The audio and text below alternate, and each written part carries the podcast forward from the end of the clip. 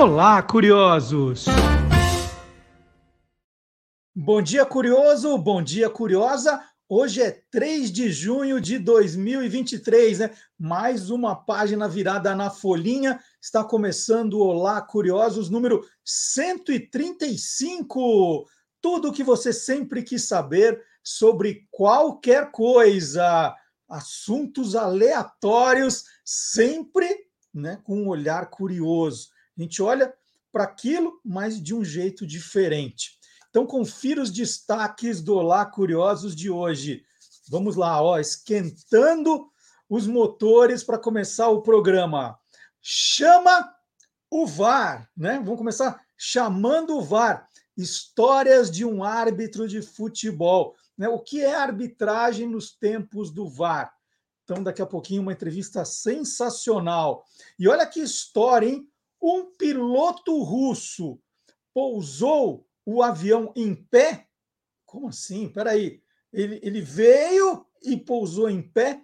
Verdadeiro ou farsa? Daqui a pouco vocês vão assistir as imagens e o Gilmar Lopes vai analisar, vai mostrar tudo o que ele conseguiu descobrir. Que história, hein?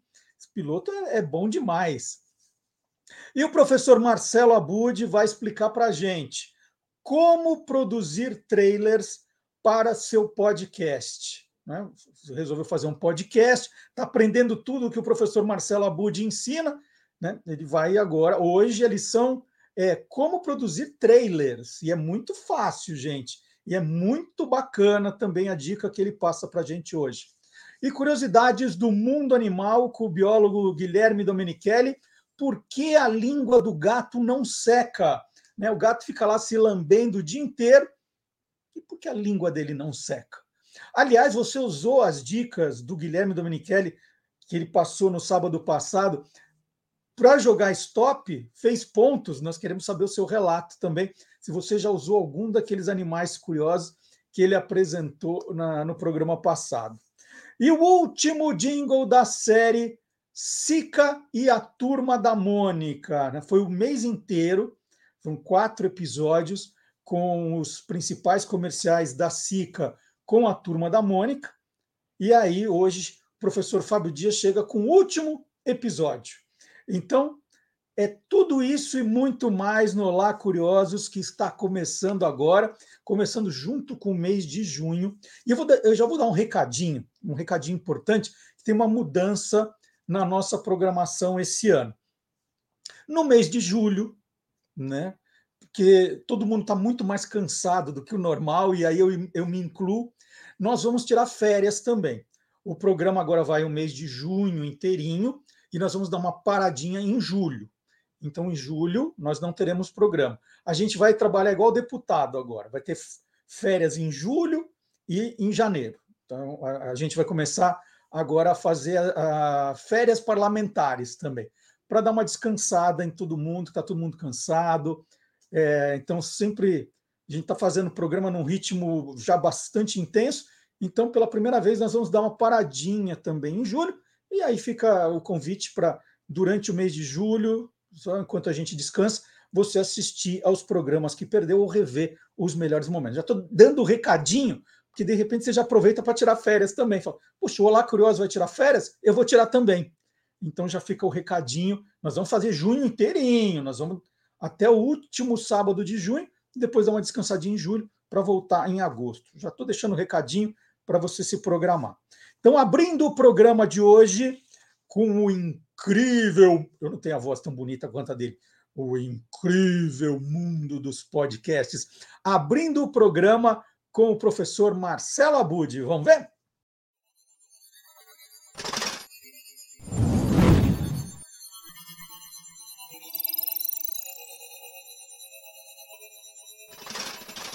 Hoje pode.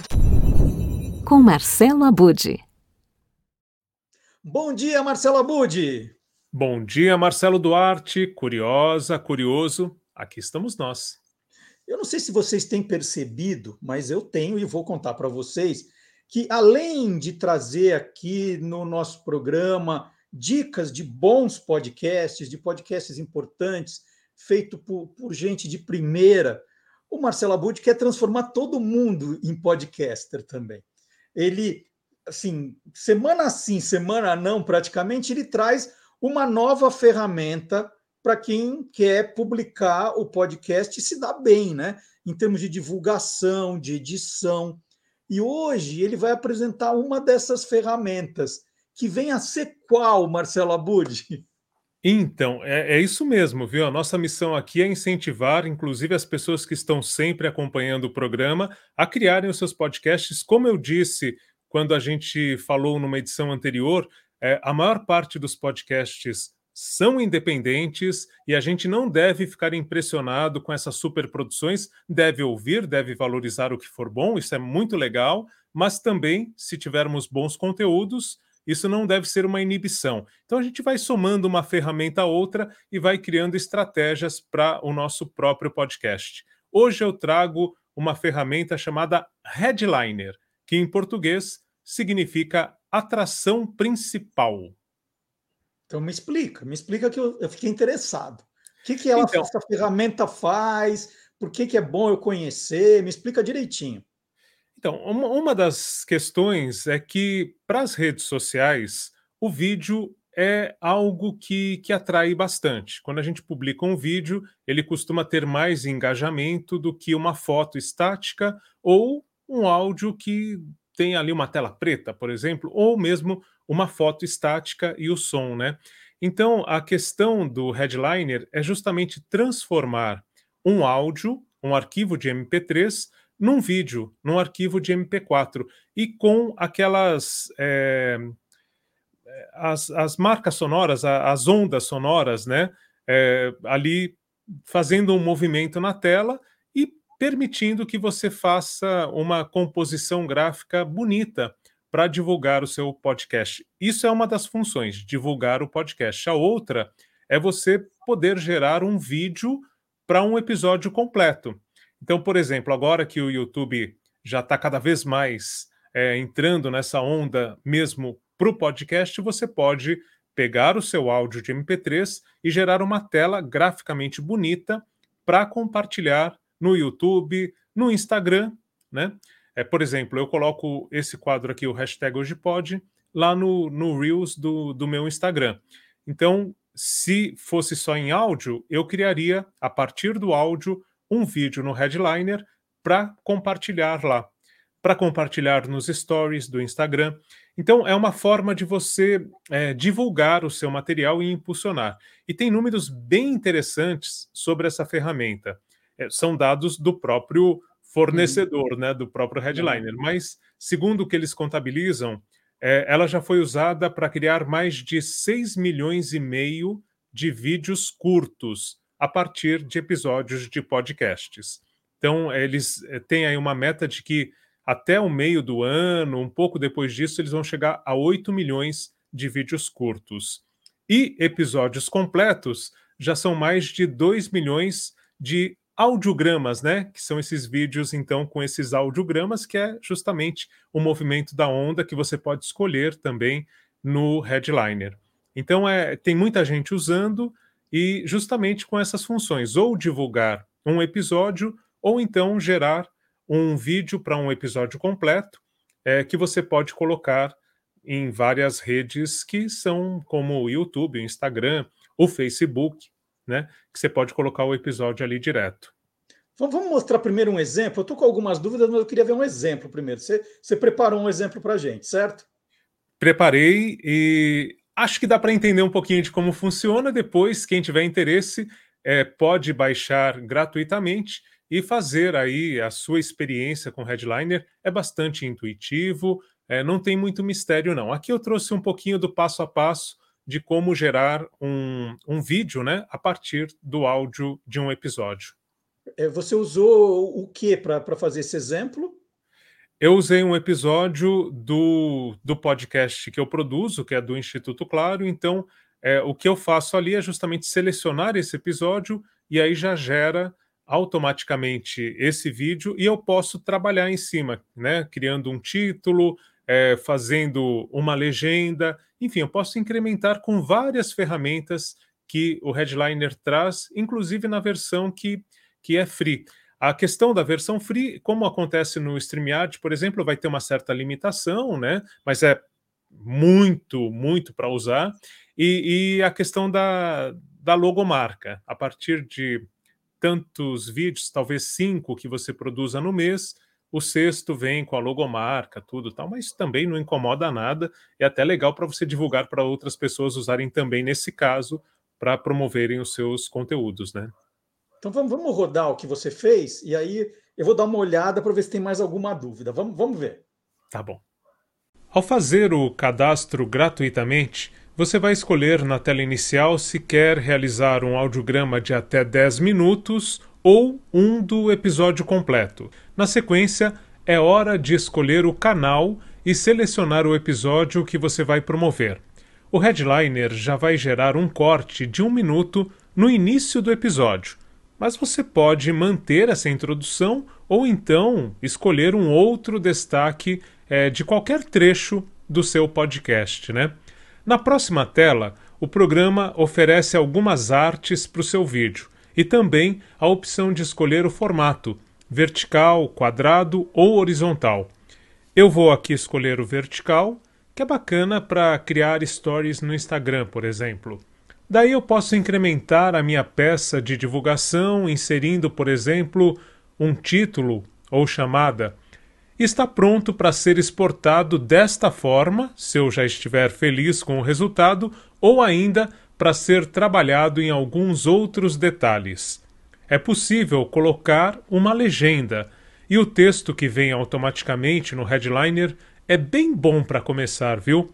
Aí você faz as alterações que desejar e é só finalizar. Aguarda um pouquinho aí na tela, né? Vai aparecer a divulgação de outros podcasts, porque o seu cadastro não é pago, e ao terminar, em pouquíssimo tempo, você vai ter o vídeo para fazer o download e poder compartilhar nas suas redes sociais em qualquer lugar, tá bom? É isso aí. Mais de 30 anos eu pesquiso o tema envelhecimento e felicidade para entender como a velhice é vista no Brasil. Essa é a minha vida, é pesquisar, estudar, escrever, até para poder viver a minha própria revolução da bela velhice. Meu nome é Miriam Goldenberg, eu sou antropóloga, professora, pesquisadora e escritora. Tá bonito, Abudi. Então, o headliner vai colocando essas ondas, mas a arte você que criou, né? Você que é. colocou as imagens, o título, é isso, né? É, na verdade, assim, é, ele já puxa do. Por exemplo, a hora que você publica o podcast, vamos, vamos falar aqui do Spotify for Podcasters, o Anchor, né? O Anchor. Enfim, você publica ali o seu podcast, você já escolhe uma foto para o seu episódio, né? Como você faz aqui no, no Olá Curiosos, tem sempre uma arte para cada é, programa. Então, essa arte já vai, quando você escolhe, seleciona o episódio no headliner, ele já puxa essa arte. Você uhum. pode mudar, você pode é, tirar essa arte, deletar e colocar outra imagem. Você pode, inclusive, fazer um áudio que seja um trailer do seu podcast. Então, em vez de escolher como ele indica ali um minuto, né? Você pode ter um, um trechinho maior, tá? Mas em vez de você selecionar um trecho é, específico do podcast, você pode selecionar vários trechos, criar uma historinha, uma narrativa que dá uma dimensão de várias vozes que estarão naquele podcast em 30 segundos, em 40 segundos, enfim, um minuto, né? Que é um tempo é, adequado para fazer essa divulgação. Então, aí você vai, vai incrementando. É, por exemplo, eu agora estou mais empolgadinho e além do headliner, eu estou usando uma ferramenta que eu acho que é mais, mais famosa, mais é, popular, que é o Canva, que graficamente ajuda bastante para quem, como eu, não tem noção nenhuma de ilustração, por exemplo. Então uhum. eu pego o headliner, crio a onda, crio uh, uma, uma carinha ali, né, um vídeo já básico, e depois eu vou no Canva e pego uma outra arte bonita, tudo, e junto as duas coisas e crio uma terceira possibilidade. E aí eu posso fazer um trailer em vez de um corte, por exemplo, né? Então assim, o headliner ele serve tanto para eu divulgar o podcast como para eu gerar um corte que é tão famoso aí, hoje dos podcasts. Aí, né? Abud, não, não é uma imagem fixa, você pode pôr uma sequência de imagens. Posso pôr uma sequência de imagens, posso trabalhar mais de uma imagem na mesma tela, aí depende do, do layout que eu escolho, né? Que vai dar possibilidades. Mas a ideia é uma imagem bonita, estática, que eu vou trabalhar da melhor maneira.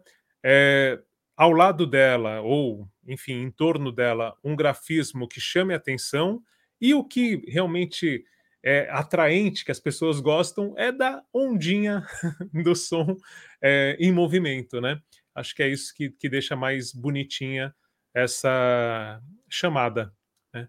Então, eu, eu fiz, eu mostrei ali no headliner é, algo que eu fui pegando aleatoriamente, né? não pensei muito, é, justamente para dar uma ideia das possibilidades da ferramenta. E aí eu quero compartilhar aqui um trailer que esse eu fiz com mais é, tempo, né? Então é isso que eu falei. Aí eu peguei aquilo que o headliner gerou, levei para o Canva e somei as artes para gerar um trailer com os trechinhos de um episódio do, do Instituto Claro com as avós da razão. É, mas nós estamos falando dessas moças aqui, ó. As avós da razão, é, que são a Gilda Bandeira de Melo, a Sônia Massara e a Helena Wickman. Elas têm um canal, se você não conhece, vai lá, que é muito bacana, vale para o nosso público também. É, e, e, o livro né, que foi escrito sobre elas, aí tem a Miriam Goldenberg justamente na abertura, né, e participa é, da filosofia da bela velhice, que é muito interessante. Elas são as primeiras signatárias da Bela Velhice, e foi escrito pelo Igor Kassab, que foi aluno é, na Unip, né, onde eu dei aula. Não dei aula para ele, mas o conheci por meio justamente é, da, da faculdade. Então a gente acabou é, se aproximando com esse, trabalho, e é, saiu agora, livro fresquinho. A Voz da Razão está sendo lançado pelo Brasil, foi aqui em São Paulo na Martins Fontes, semana passada foi no Rio e está correndo aí o Brasil e, e o subtítulo é Quebrando a Cristaleira, que é justamente uhum. elas mostrando que, que quebram os preconceitos, que não é porque é, é uma pessoa velha que tem que ser é, ranzinza, que não pode se modernizar, não pode repensar as coisas. Então, essa é a filosofia do canal A Voz, a voz de a voz, né? As avós da razão. E, e aí tem um trailerzinho, um convite também para as pessoas ouvirem é, o material no Instituto Claro depois que, que terminar aqui o programa. Muito bem. Mas tem um segundo vídeo ou já foi aquele que a gente passou? Tem, tem um segundo vídeo, que é esse que está mais elaboradinho que, que tem o trailer. Vamos lá, vamos, vamos acompanhar mais um pouquinho então desse trabalho que o Abud fez com o Headliner, que você baixa nas lojas de aplicativo, é H-E-A-D-L-I-N-E-R, Headliner. Vamos, vamos acompanhar. Tem gente que fala idadismo, tem gente que fala etarismo, enfim é o preconceito contra a idade. É achar que o velho não sabe fazer absolutamente nada, nem tem condições de aprender. Isso se explica porque a nossa cultura sempre foi vista como uma cultura de jovem. Só a juventude é bela, só a juventude é produtiva, só a juventude é alegre, só a juventude merece ser valorizada. Porque quando a gente quer mencionar que algo não tem mais valor, a gente fala, ah, isso daqui tá velho. Olha só, o maior exemplo de etarismo que a gente possa ter de preconceito é você usar a palavra velho dessa forma, com desprezo. Agora, o conselho que a gente dá para esses jovens, envelheçam. É melhor, não é?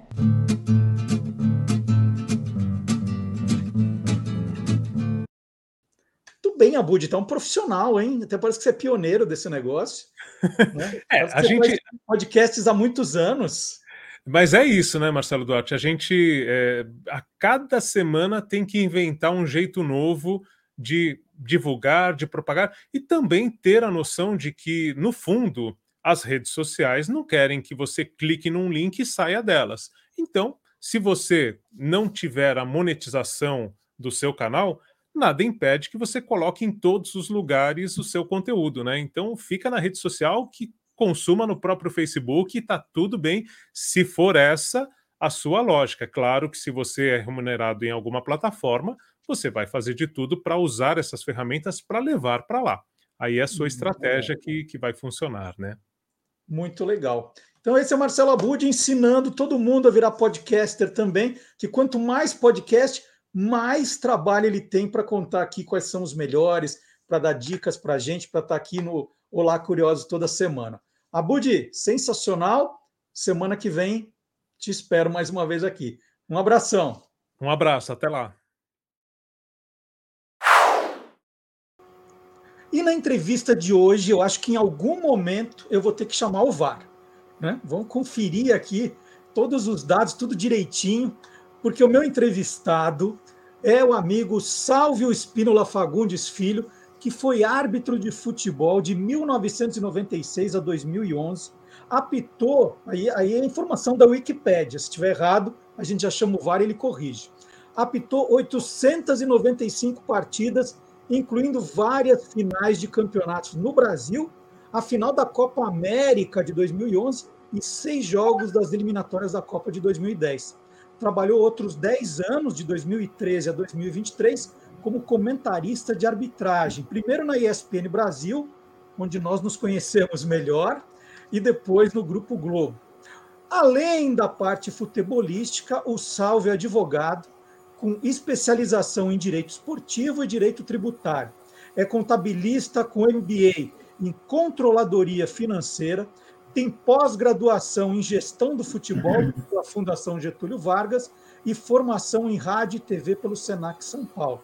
Também dá aulas, então quando o jogador chama ele de professor, tá certo, e dá palestras também. Bom, a apresentação está feita, agora meu bom dia para o Salvio. Tudo bem, Salvio?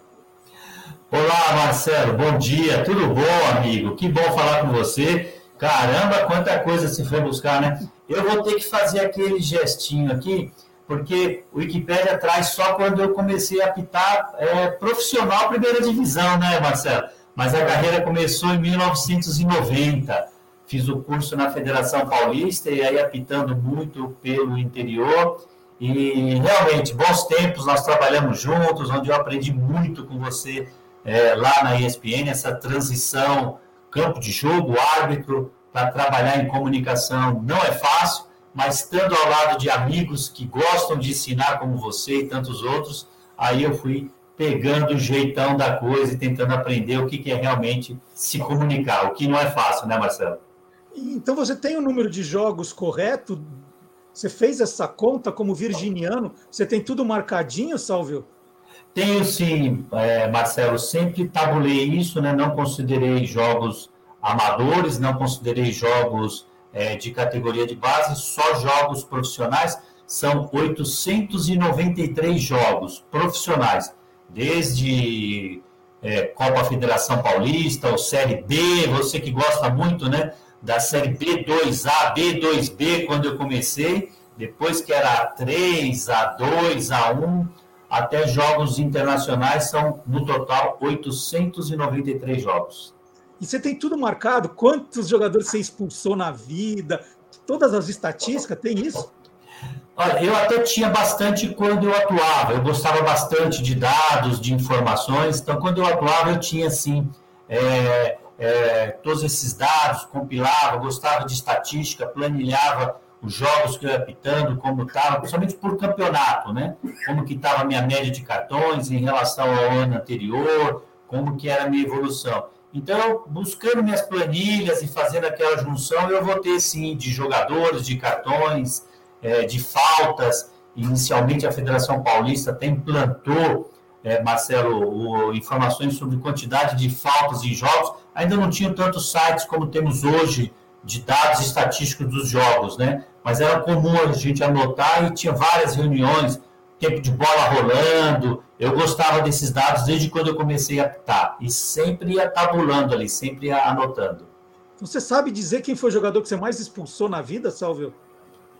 Olha, eu não tinha um índice muito alto de, de expulsões, não, viu? Mas, assim, tem alguns jogadores que, que marcam, né? Que realmente eu, eu puxei bastante cartão vermelho. Eu, eu posso dizer para você que é, tem uma expulsão que é bem laia, né? Que eu apitei um Palmeiras e Santos, aquela famosa expulsão do Diego Souza e do Domingos. Então, eu diria para você que esses dois jogadores que eu acompanhei bastante assim na, na carreira, se eu for puxar a quantidade de cartões vermelhos que eu mostrei, acho que são os jogadores que receberam bastante. Até porque, Marcelo, deixa eu te falar, eu tenho uma expulsão na minha carreira que eu comento e ninguém acredita, mas é verdade. Eu expulsei o Mineiro, jogador do São Paulo, jogador da seleção brasileira. Por que, que eu digo assim? Né? Porque é, até a imagem, quando eu vejo aquela imagem, quando eu busco esse vídeo, eu levanto o cartão vermelho e olho para o Mineiro e falo, Mineiro, não tem como expulsar você, um cara corretíssimo, um cara que não batia, um cara que dificilmente cometia faltas, né? E, e ele já tinha um cartão amarelo, recebeu um segundo cartão amarelo e, e foi expulso um jogador que era é, difícil de receber cartão. Mas eu acho que Diego Souza e Domingos, mesmo estando naquela hilária expulsão do antigo Parque Antártica, eu acho que são os jogadores que eu mais expulsei. Bom, você pediu desculpa para o Mineiro por ter expulsado ele, mas por que você chama de hilária? Conta para gente essa expulsão do Diego Souza e do, do Domingos. Ela é muito hilária, né, essa, essa expulsão, porque ela é marcante. A imagem é, também é muito forte, né? Era um jogo semifinal de Campeonato Paulista, já tinha tido o jogo na Vila Belmiro, era o jogo da volta. E o Santos estava praticamente se classificando, né? E aí, daqui a pouco, é, o Diego Souza, com toda a vontade dele de querer ganhar, um jogador muito aguerrido, e que todo time de futebol tem que ter um jogador como o Diego Souza, né? E aí ele, naquela ânsia de querer classificar o Palmeiras na oportunidade, né? aí o, o, o, Domingos entra em campo. Entra e só com uma missão que pareceu, substituir ou provocar o Diego Souza, né? E aí o Diego Souza vai no banco, recebeu a informação, e o Domingos fica lá com ele, é, mostrando que estava marcando o Diego Souza, mas estava provocando. E aí, de repente, os dois ficam cabeça com cabeça, e o quarto árbitro me informa, né? Olha, Diego Souza e Domingos, cartão vermelho. Os dois se pegaram, né? Nas minhas costas. Marcelo é, Caetano, Marcelo Rogério era o quarto árbitro, um árbitro que apitou vários jogos do Campeonato Paulista. E aí ele me informa, eu vou lá e cartão vermelho para os dois. Até porque, para mim, aquela ação era bem complicada, Marcelo, para dizer o seguinte: o Diego Souza já tinha cartão amarelo nesse jogo, e o Domingos não. Então seria muito é, horrível para a arbitragem se eu chego lá e mostrar cartão amarelo para um, que seria expulso, e amarelo para o outro que ficaria em campo, né? Quem que provocou? Ou você não mostra nada nessa situação para o árbitro, é muito difícil, ou o que eu fiz? Cartão vermelho para os dois.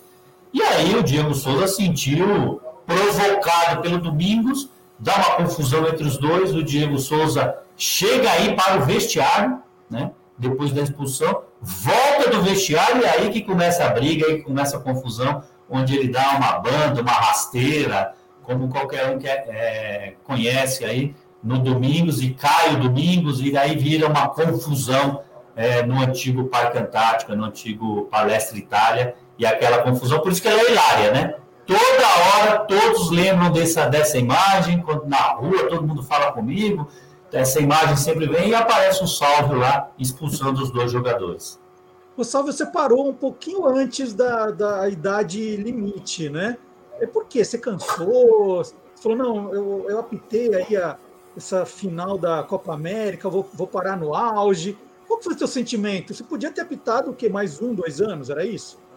É, Marcelo, ótima pergunta, né? É, é, a, a, segunda posição sua nunca passou pela minha cabeça. Ah, eu estou no auge, aptei meu principal jogo e vou encerrar a carreira. Não. Tem um pouco da sua primeira colocação. O que, que é você cansou, né? O que, que é o árbitro cansar, né? E aí é você realmente ver quais são as metas que você tem como na carreira, aonde você pode chegar, né?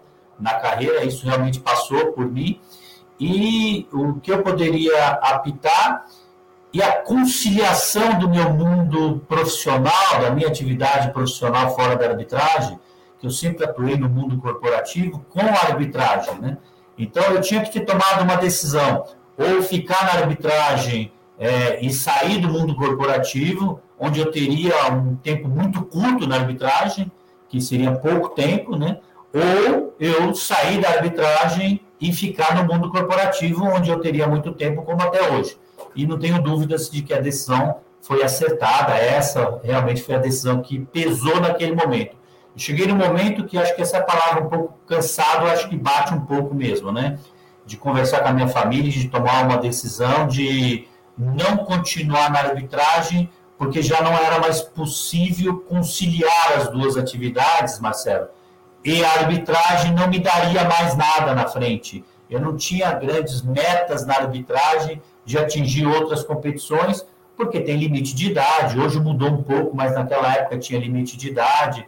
Então eu ainda tinha aí três anos, dois anos ainda para continuar apitando. Esse é um fator. Agora, tem um outro fator também que é principal. Naquele ano, a CBF tomou uma decisão, eu já tinha essa informação antes é, da, de ser divulgada, de que a CBF estava fazendo a reformulação do quadro de árbitros internacionais e eu deixaria de ser árbitro FIFA. É, e vou falar abertamente aqui para você, porque foi o que eu vi, né? Por uma decisão política, precisava-se é, colocar um, um, outro árbitro na FIFA naquele momento e não tinha nem ninguém mais para tirar do que eu por causa da, da, minha idade. Então eu recebi exatamente essa informação depois. Ó, você vai sair da FIFA, do quadro internacional, porque nós precisamos, naquele momento, a CBF, gerida pelo Ricardo Teixeira, e então tinha uma intenção de nomear um outro árbitro no quadro internacional da FIFA, como foi nomeado no ano seguinte.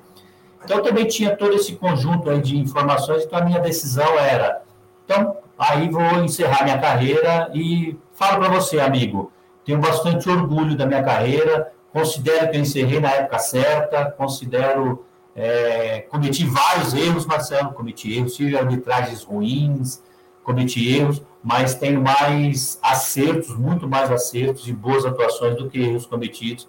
Eu paro para pensar de vez em quando e eu tenho orgulho da minha carreira. É, qual foi o seu jogo de despedida, Salve? Você anunciou que era, que era o último ou foi surpresa? Foi surpresa, Marcelo. Isso foi uma grande novidade, né? Era um momento realmente de tomada de decisão, não é fácil, né? mas eu lembro bem isso, como aconteceu, eu tinha uma, essas informações de que talvez eu não continuaria mais no, no quadro internacional da FIFA. Eu lembro que eu fui apitar um Atletiba, acho, é, acho que apitei um, um Atletiba, e eu já tinha uma escala da FIFA para apitar um jogo de eliminatórias, Colômbia e Argentina. Eu fui apitar um jogo de eliminatórias, e aí eu vim pensando, fui pensando e falei assim, eu ainda poderia apitar o, o final do Campeonato Brasileiro, né? E aí eu fui apitar esse jogo é, é, na Colômbia, pensando e decidindo. Cara, eu vou voltar para o Brasil, ainda vou apitar até o final do Campeonato Brasileiro, ou eu decido apitar esse último jogo, né? Eu já fui para o jogo decidido que seria meu último jogo. Eu lembro que eu fui, viajei para Barranquilha, esse jogo foi em Barranquilha, mas só eu e minha família que sabíamos que eu não não voltaria a apitar mais jogos. Né? Vou encerrar a carreira, até posso dizer isso, até um pouco prematura, porque eu poderia apitar outros jogos. E aí foi, foi bem histórico isso, viu, Marcelo? Acho que eu nunca conversei tão publicamente assim como você está tirando essa informação. Eu fui apitar esse jogo, eliminatórias da Copa, e foi um jogo que eu tenho comigo como uma história, tenho inclusive a camisa do Yeps, que era o capitão da Colômbia, a do Messi, que era o capitão da Argentina, e aí, depois do jogo, eu chamo os assistentes, os quatro árbitros que estavam comigo, e aí com eles eu comunico que foi meu último jogo, que eu estava encerrando a carreira, e de lá mesmo da Colômbia eu enviei um e-mail para a CBF para que não me escalasse na rodada seguinte do Campeonato Brasileiro, que eu estava decidido que esse seria meu último jogo da carreira, e acho que foi uma decisão também que de vez em quando me emociona quando eu lembro desse jogo, que foi um jogaço de bola. É, o Messi, o jogo foi 3 a 1 para a Argentina. E se você depois olhar nos vídeos, quando eu guardo esse, é, é, é, essa imagem, Marcelo, o que o Messi jogou nesse jogo, é, realmente eu fico com essa história, entendeu? Esse foi o meu último jogo, foi uma decisão antes do jogo e o jogo ajudou muito, porque realmente foi um grande jogo de futebol. E você guardou a bola, o seu uniforme, a chuteira, o meião, a, a moeda, os cartões, guardou tudo? É, eu tenho tudo. É, essa, eu não tenho aqui para te mostrar agora, mas esse jogo tem uma história muito interessante, né? todo jogo de eliminatórias existe uma reunião técnica prévio ao jogo. E o regulamento da FIFA diz o seguinte: jogo de eliminatórias, a bola que é utilizada é a bola da confederação, não é a bola da Copa do Mundo. A FIFA tem o patrocínio da Adidas, em toda a Copa do Mundo usa a bola da Adidas.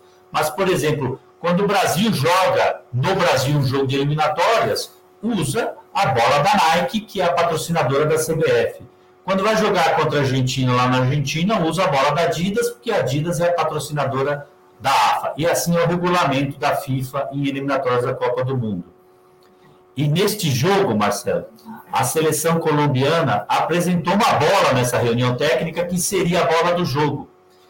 E essa bola, pena que eu não tenho aqui agora para mostrar, né? Esta bola era de uma marca não muito conhecida e ela não tinha, como diz a regra de futebol, um selo de FIFA aprovada. E aí a seleção argentina, na reunião técnica, arrumou uma confusão, meu amigo, que disse que não jogaria com aquela bola, que aquela bola não era oficial, e que ia jogar com bola Adidas, que é bola da seleção argentina, porque era oficial e que ninguém conhecia. E essa bola é muito bonita da seleção colombiana, porque tem uma homenagem ao Gabriel Garcia Marques, então a bola é toda pintada, é uma bola muito bonita, viu? E, e aí o, o responsável da Colômbia, que estava nessa reunião técnica, pegou o telefone, ligou para a fábrica, na hora, a fábrica pegou e falou, não, tem, é aprovado sim. E a Argentina falou que não entraria em campo com aquela bola. Fomos para o jogo, essa reunião técnica que geralmente é no dia anterior ao jogo. E estavam com essa confusão da bola. No dia seguinte né, do jogo, estávamos lá no vestiário, aí chega o responsável da, da, da Colômbia com a, a sacola com as bolas do jogo, as nove bolas do jogo, e a primeira coisa que eu fazer, eu pego a bola, todas as bolas tinham um carimbo, FIFA aproveite. Não vai me perguntar de quando e aonde fizeram aquele carimbo, entendeu? E aí tinha, eu falei, ah, então tá resolvido, tá aí carimbado. Mas aí chega o dirigente da AFA, no vestiário com as bolas da Adidas, falou, ó, trouxe as bolas da Adidas para jogar. Eu peguei falei, não, a Colômbia já trouxe as bolas, estamos com as bolas. Não, mas essas bolas não são aprovadas pela FIFA, não vamos jogar com essa bola. E aí eu pego a bola e mostro para ele, tá tudo carimbado, FIFA aprovado. Não, teve um questionamento da veracidade daquele selo de qualidade da bola, né? E aí foi um questionamento muito grande, uma confusão se jogava com aquela bola, se não jogava com aquela bola. Eu chamo o comissário da FIFA e nós falamos, ah, é com essa bola e está aqui. Se você quiser, você protesta depois com a FIFA. Lógico, a Argentina foi ganhar de 3 a 1 não teve protesto nenhum. Mas vou te confessar, ô Marcelo, se a Colômbia ganha aquele jogo, teria um histórico aí na, na FIFA de um questionamento de jogo pela bola sem o selo de qualidade é, da FIFA. E eu tenho essa bola na minha casa guardada, como você falou, e é muito bacana, muito bonita essa bola, além de ser histórico para mim. O Salve, quando acabou o jogo, você desceu para o vestiário, se despediu todo mundo, foi para o hotel? Ou você esperou todo mundo apagar as luzes e foi dar sua volta olímpica ali no, no campo, a despedida? Não, não teve, não teve esse cerimonial, não. É, foi normalmente, saímos, fomos lá em Barranquilha, né, fomos para o vestiário, fui fazer o informe do jogo, que tem que fazer para entregar para o comissário da FIFA, é, terminando, foi um jogo sem nenhum, isso é bom também, né, Marcelo? Nenhum questionamento da arbitragem. Uhum. foi um jogo assim com lances polêmicos, foi um jogo com lances bonitos, lotado e muito calor, porque você sabe que a seleção da Colômbia usa desse artifício de fazer o jogo em Barranquilha, que é um local muito quente, e geralmente 5 horas da tarde, onde nem os jogadores colombianos que vêm da Europa jogar aguentam. Então, realmente era muito calor terminamos o jogo ali no vestiário, saímos, fomos para o hotel. Aí no hotel que eu comuniquei os assistentes e o quarto árbitro e até o próprio é, comissário da FIFA que estavam conosco no mesmo hotel. Aí sim que eu comuniquei que aquele seria o meu último jogo. E, e, no seu tempo de árbitro já existia comentarista de arbitragem, né? Você chegou a, a, a não dizer brigar, mas não conversar mais com alguém por causa de algum comentário sobre sua arbitragem? Alguma vez isso te deixou uh, bravo, chateado, Salvio? Com ex-árbitro, nunca. Ex-árbitro de futebol comentando, nunca. Eu posso dizer para você que algumas vezes com alguns jornalistas, sim. Porque o que deixa chateado, Marcelo, não é a crítica ao desempenho técnico, né? O que deixa chateado é a crítica ao ser humano, né? É, criticar a pessoa. Criticar o desempenho, fazer a crítica ao, a, ao erro técnico e a, a isso não tem nenhum problema. Foi sempre o que eu vi. Eu vi críticas duras do Zé Roberto Reit, era um comentarista de arbitragem que fazia, fazia críticas duras do meu desempenho. O meu estilo de arbitragem é muito diferente do estilo dele. E o Reit sempre gostou de um estilo igual dele, né? Comentava e gostava de árbitros que tinham estilo Reit. Então, geralmente quando era o Reit que comentava, eram críticas duras, eu lembro que até meus familiares, minha mãe escutavam, as pessoas do meu trabalho escutavam e falavam, olha, é a opinião dele e eu sempre respeitei, sem nenhum problema.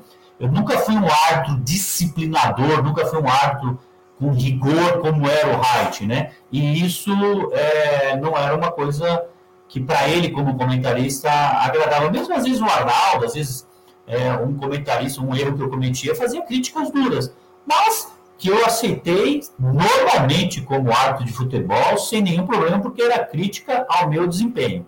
Aí não tem nenhum problema. É, eu gosto de falar, Marcelo, eu tinha na minha casa dois recortes do Jornal Lance. O Jornal Lance pegava os jornalistas e sempre dava nota e comentário, né? E eu tinha um recorte que eu acho que até tenho hoje na minha casa ainda, né? Eu sempre gostava de ver. Eu recortava, recortei e colei num, numa folha de sulfite em branco e gostava de ver aquilo não vou lembrar o nome dos jornalistas que fizeram a análise dos jogos, mas eu lembro que foi um, um torneio Rio-São Paulo, jogou Botafogo e São Paulo. E aí o, comenta, o, comenta, o jornalista colocou, ah, salve Espínola, nota 8, o melhor em campo, uma das melhores arbitragens, foi disciplinador, errou nos lances de técnico, acertou nos lances técnicos, acertou nas expulsões, nota 8. E aí eu tinha um outro jogo, que acho que foi um São Paulo e Corinthians, e aí o jornalista, árbitro, salve Espínola, nota 1. Uma das piores arbitragens é, que eu já vi na minha vida, sabe? O comentarista é, colocou isso no comentário dele na hora de avaliar a nota. Então eu sempre me mirei aquilo, sabe? Quando eu tinha uma boa arbitragem, eu olhava a minha nota 1 e falava, um dia eu posso ser esse nota 1, não posso me empolgar. E quando eu tinha muitas críticas, eu lia o outro comentário, sabe? Eu falava, ah, um dia eu também fui um árbitro nota 8, né? Então isso aqui é circunstancial. Então, assim, o árbitro de futebol, né, Marcelo, ele sempre vai ter isso, um bom desempenho, um médio desempenho ou, ou bons desempenhos. O importante na carreira é ter o desempenho acertado nos jogos chaves. Eu falo muito isso, é, Marcelo, sempre falo isso é, eu tive é, bons desempenhos, vamos colocar assim, no jogo-chave. O primeiro jogo nacional, a primeira final, o primeiro jogo internacional, o primeiro jogo de seleções, sabe? Eu sempre tive jogos marcantes, com boas atuações, que eu considero um jogo-chave. Aí, é, depois que eu me consolidei na, em, a nível nacional, eu cometi erros, mas é, eu tive boas atuações em jogos chaves, o que me ajudou muito na carreira.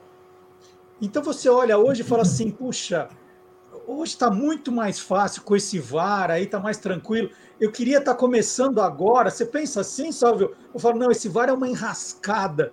Não queria de jeito nenhum estar tá pitando hoje. Como é que você enxerga o VAR? Ah, eu gostaria tanto que tivesse o VAR quando eu apitasse, viu, Marcelo? Eu reduzir tantos meus erros. Como que eu ia reduzir erros? Ia, ia ter mais expulsões Quantas vezes eu deixei de expulsar alguns jogadores e olhando na imagem era para expulsar? Não, é, eu preferia que tivesse VAR na minha época, né? Não queria estar apitando hoje, não, porque minha época já passou, né? Hoje é uma nova fase, uma nova época, mas eu queria sim que tivesse a tecnologia, né, Marcelo? Eu gosto de, de falar o seguinte: aquele modelo de arbitragem que os ingleses criaram lá em 1863 é um modelo obsoleto e ultrapassado, aquilo não existe mais. Aí, tanto é que não existe, não é possível no futebol de hoje, que, que tentou se criar né, é, dois atos em campo, eu participei dessa experiência, porque existia um modelo falido secular, né, mais de 100 anos, com um cara em campo, com autoridade máxima decidindo tudo, e comprovado que não dá certo, que falta oxigênio no cérebro para ver uma imagem, para ver um lance e tomar uma decisão, é muito veloz, porque a frequência cardíaca acelera do árbitro de futebol e ele tem que tomar aquela decisão. Então, aí foi para a experiência com dois árbitros em campo. Não deu certo com dois árbitros em campo, mas precisava achar uma solução. Existe um problema que precisa achar uma solução. Vamos atrás, então, de colocar um arco atrás de cada gol, para ver se solucionasse esse problema, porque aquele árbitro inventado lá em, em 1863 não foi comprovado que não dava mais certo. Não deu certo com os adicionais atrás do gol. Então vamos achar uma outra solução. Qual é a solução? Tecnologia. Que eu sou totalmente favorável à tecnologia, eu sou totalmente favorável ao VAR. Eu acho que a gente pode discutir, né, Marcelo, é, o, o protocolo, o processo, a intervenção, qual é a correção, que lance que deve ser corrigido, qual lance que não é, é para ser corrigido. Então, eu sou totalmente favorável, porque aquele que, salvo que apitou, não tem mais condições para o futebol de hoje, não. Já na minha época não tinha condições, para o de hoje, menos ainda. Então, sou totalmente favorável e que pena que não teve lá no, no final do, do século passado, no início desse século, porque aí era na minha época e eu estaria utilizando para corrigir muitos erros que eu cometi, Marcelo. Bom, mas é, é, em compensação também, hoje o VAR marca impedimento por milímetro, né? É, é uma chuteira, pega um pedacinho, marca o um impedimento tal, que nenhum juiz do mundo conseguiria, né? Não dá para dizer que, que se errava por causa desse tipo de coisa, né, Salvio? Era, era, era é quase imperceptível ao, ao olhar humano alguns tipos de impedimento que o VAR marca, não é? E os bandeirinhas que trabalharam comigo na época, hoje, quando vê esse tipo de lance, eles pegam e falam assim: tá vendo? Eu acertei lá e todo mundo ficou metendo pau porque a imagem mostrou aquilo. O que a gente tem que falar, né, Marcelo, é o seguinte: a regra do impedimento, que é a regra 11, eu considero uma das mais inteligentes do futebol. Considero uma. Porque é a regra tática, a regra que permite é, você fazer com que o adversário não conquiste o território. O futebol veio do rugby e o time, para fazer o gol, tem que conquistar o território do adversário e chegar lá no gol, como é no rugby. Né? Então, é uma regra tática. E depois da Copa do Mundo, Argentina e Arábia Saudita, eu fico mais à vontade ainda para falar o único jogo né, que a Argentina perdeu na Copa do Mundo, porque o técnico da Arábia Saudita foi estratégico na regra do impedimento deixou sua equipe avançada, os jogadores argentinos não conseguiu conquistar território, ficavam em impedimento, dois gols anulados da Argentina por impedimento, e não conseguiram fazer o gol, a seleção que foi campeã do mundo. Perdeu taticamente para a seleção saudita. Então, para mim, a regra mais inteligente é conquistar território. E conquistar território é distância. E aí, é, eu, eu, eu, concordo com você, né? A FIFA colocou isso milimétrico e a tecnologia crava isso e ela não alterou a regra do impedimento. Eu alteraria a regra do impedimento, porque o atacante estar à frente do defensor é uma vantagem de chegar primeiro na bola do que o defensor. Realmente. Agora, se é uma ponta da chuteira, se é a ponta do nariz, se é uma ponta do ombro, a ponta da cabeça, isso não é ganhar território em relação ao adversário.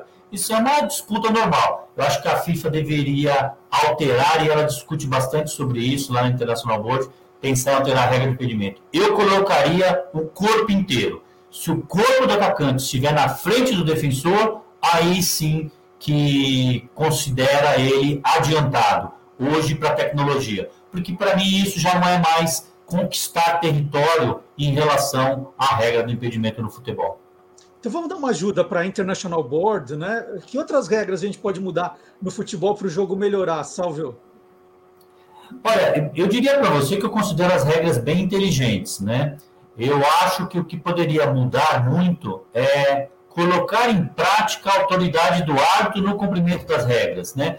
Você pega, por exemplo, é, nós somos da época do sobrepasso, né? O goleiro não poderia, antigamente ficava com a bola é, dentro da área e ficava ganhando tempo, enrolando. Quando a gente assiste futebol da Copa de 70, lá na década de 70, a gente vê o quanto o goleiro ficava com a bola, pegava a bola na mão, jogava a bola na mão e realmente mudou a regra positivamente, o goleiro para pegar a bola com a mão e colocar de novo. Aí depois veio que o goleiro só poderia dar quatro passos com a bola na mão, que é o chamado sobrepasso. No quinto passo, que o árbitro marcava a falta do goleiro.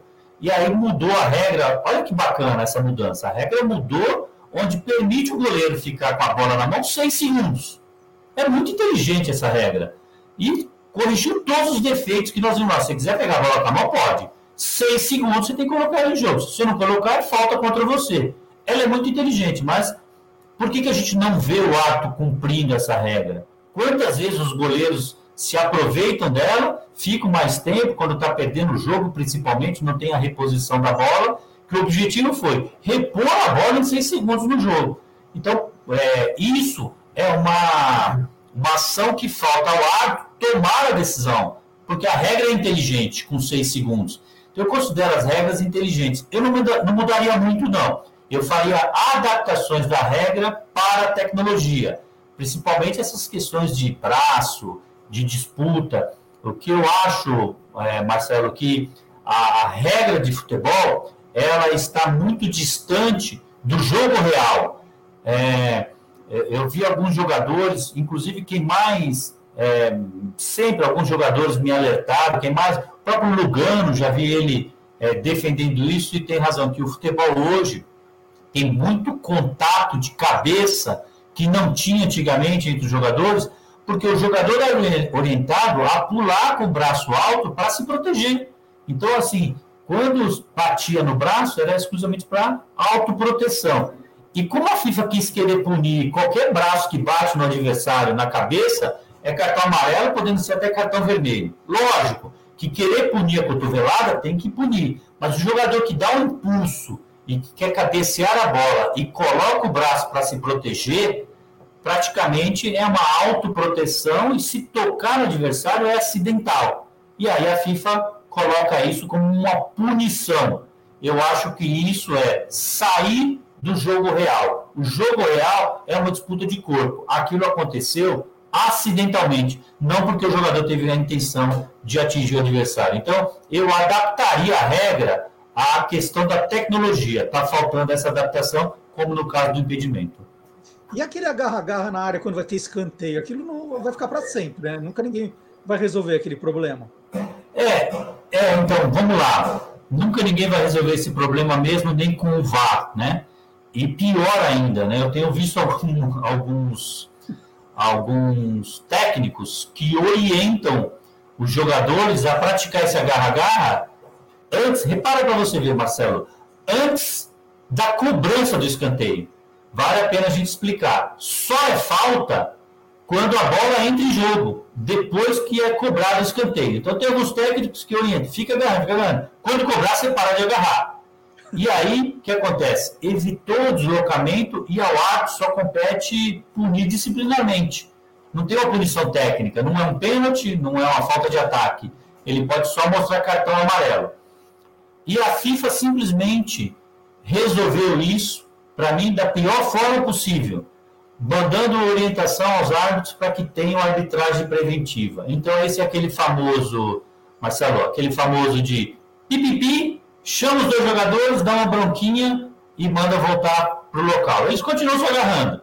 Ah, tá bom, se continuar se agarrando, aí você vai mostrar cartão amarelo para tentar evitar. Eu acho que existe algumas coisas, Marcelo, que no futebol só, só vão melhorar muitas coisas se todos entenderem a importância do esporte como evento, não simplesmente querer é, ganhar o jogo. Isso, por exemplo, que você está falando, só vai resolver quando tiver uma conscientização plena dos jogadores como evento de comissões técnicas. Que eu poderia até colocar aqui para você o goleiro quando faz a defesa e cai com a bola é, deitada em cima da bola. Ou um lema que eu gosto de falar, né? Que é a dor. A dor em relação ao placar. Quando o jogador está ganhando o jogo, ele sente muita dor. Quando está perdendo, ele não sente dor. Ou seja, está ganhando o jogo, sente dor e cai precisa de atendimento médico. Goleiro principalmente. Quando está perdendo o jogo, você não vê um goleiro sentindo dor. Agora, quando está ganhando, qualquer coisinha, dor. Mas isso vai ser conscientização do esporte, do futebol como evento e não só para querer ganhar o jogo, Marcelo. só vi a questão, né? Você estava falando do, da autoridade, do juiz, da parte disciplinar, e agora a gente está aprendendo a fazer leitura labial, né? Porque as câmeras pegam o jogador muito perto. E tem momentos que o cara grita, berra, joga bola, fala uns negócios para o juiz. Até que ponto é, é, é, é motivo para deixa para lá, ele está com a cabeça quente? O que pode dizer para o árbitro que não pode? Né? O que, que é motivo para levar um, um cartão amarelo, expulsão, e o que tudo bem, é, você está louco, você não, o que, que pode e o que não pode? Então vamos lá, né? Primeira coisa que não pode mesmo, árbitro e jogador se dirigir um com o outro assim. A leitura labial tem que ficar aberta, Marcelo. O que não pode é querer esconder o que está conversando ali no campo de jogo. Colocar a mão na boca para se dirigir para conversar isso acho que é deveria ser terminantemente proibido. Deveria. O que está se dialogando ali, todo mundo tem que saber, tem que ser transparente. Eu acho que esse é o primeiro ponto. Agora, no campo de jogo, o árbitro tem que entender que o futebol é um esporte de emoção. Né? É, ali dentro do campo, e quando você acaba o jogo, o relacionamento árbitro e jogadores é, tem que ser normal. Não são adversários. É um neutro que vai cumprir com a regra e vai te punir ou vai é, concordar com aquela decisão que você, fala, que você fez no campo. Então, o diálogo pode existir, a reclamação pode existir. O que não pode existir é a ofensa. O mais comum, Marcelo, pô, professor, a gente trabalha a semana inteira, cara, e você vem aqui marca um pênalti desse, como e vem prejudicar a gente. Isso é, é, o linguajar mais comum é esse. A gente trabalha a semana inteira. Agora, é, o reclamar, o pô, não, não foi nada. O árbitro tem que entender esse momento e tem que saber quando que ele vira as costas e, e deixa o jogador seguir no jogo, quando ele afronta, vai afrontar o jogador. Se for direcionado a ofensa ao árbitro, aí não pode ser permitido. Ofensa não dá mais para aceitar, Marcelo. Tá certo. Bom, tem um monte de coisa aqui ainda, não sei se eu vou conseguir fazer todas, mas é, pegando nesse ponto, é, você tinha amigos jogadores de futebol ou eticamente falava assim, não posso ser amigo de jogador, não posso ir no aniversário dele, no churrasco, almoçar com ele, eu não posso ser visto com jogador de futebol nunca. Como era, Salvio? Excelente pergunta, Marcelo. Não pode. Não pode. O árbitro, porque o árbitro não apita só um jogo, né? Ele apita vários jogos da mesma equipe e do mesmo jogador. Então, eu nunca tive jogadores amigos durante minha carreira, ou de frequentar, ou de conhecer, ou em clubes. E vou te falar, inclusive, né? É muito comum o ato de futebol encontrar uma delegação de uma equipe no aeroporto. E não é papel do ato de futebol ir lá na delegação e ficar lá batendo papo, contando piada, e conversando e tendo uma relação mais íntima.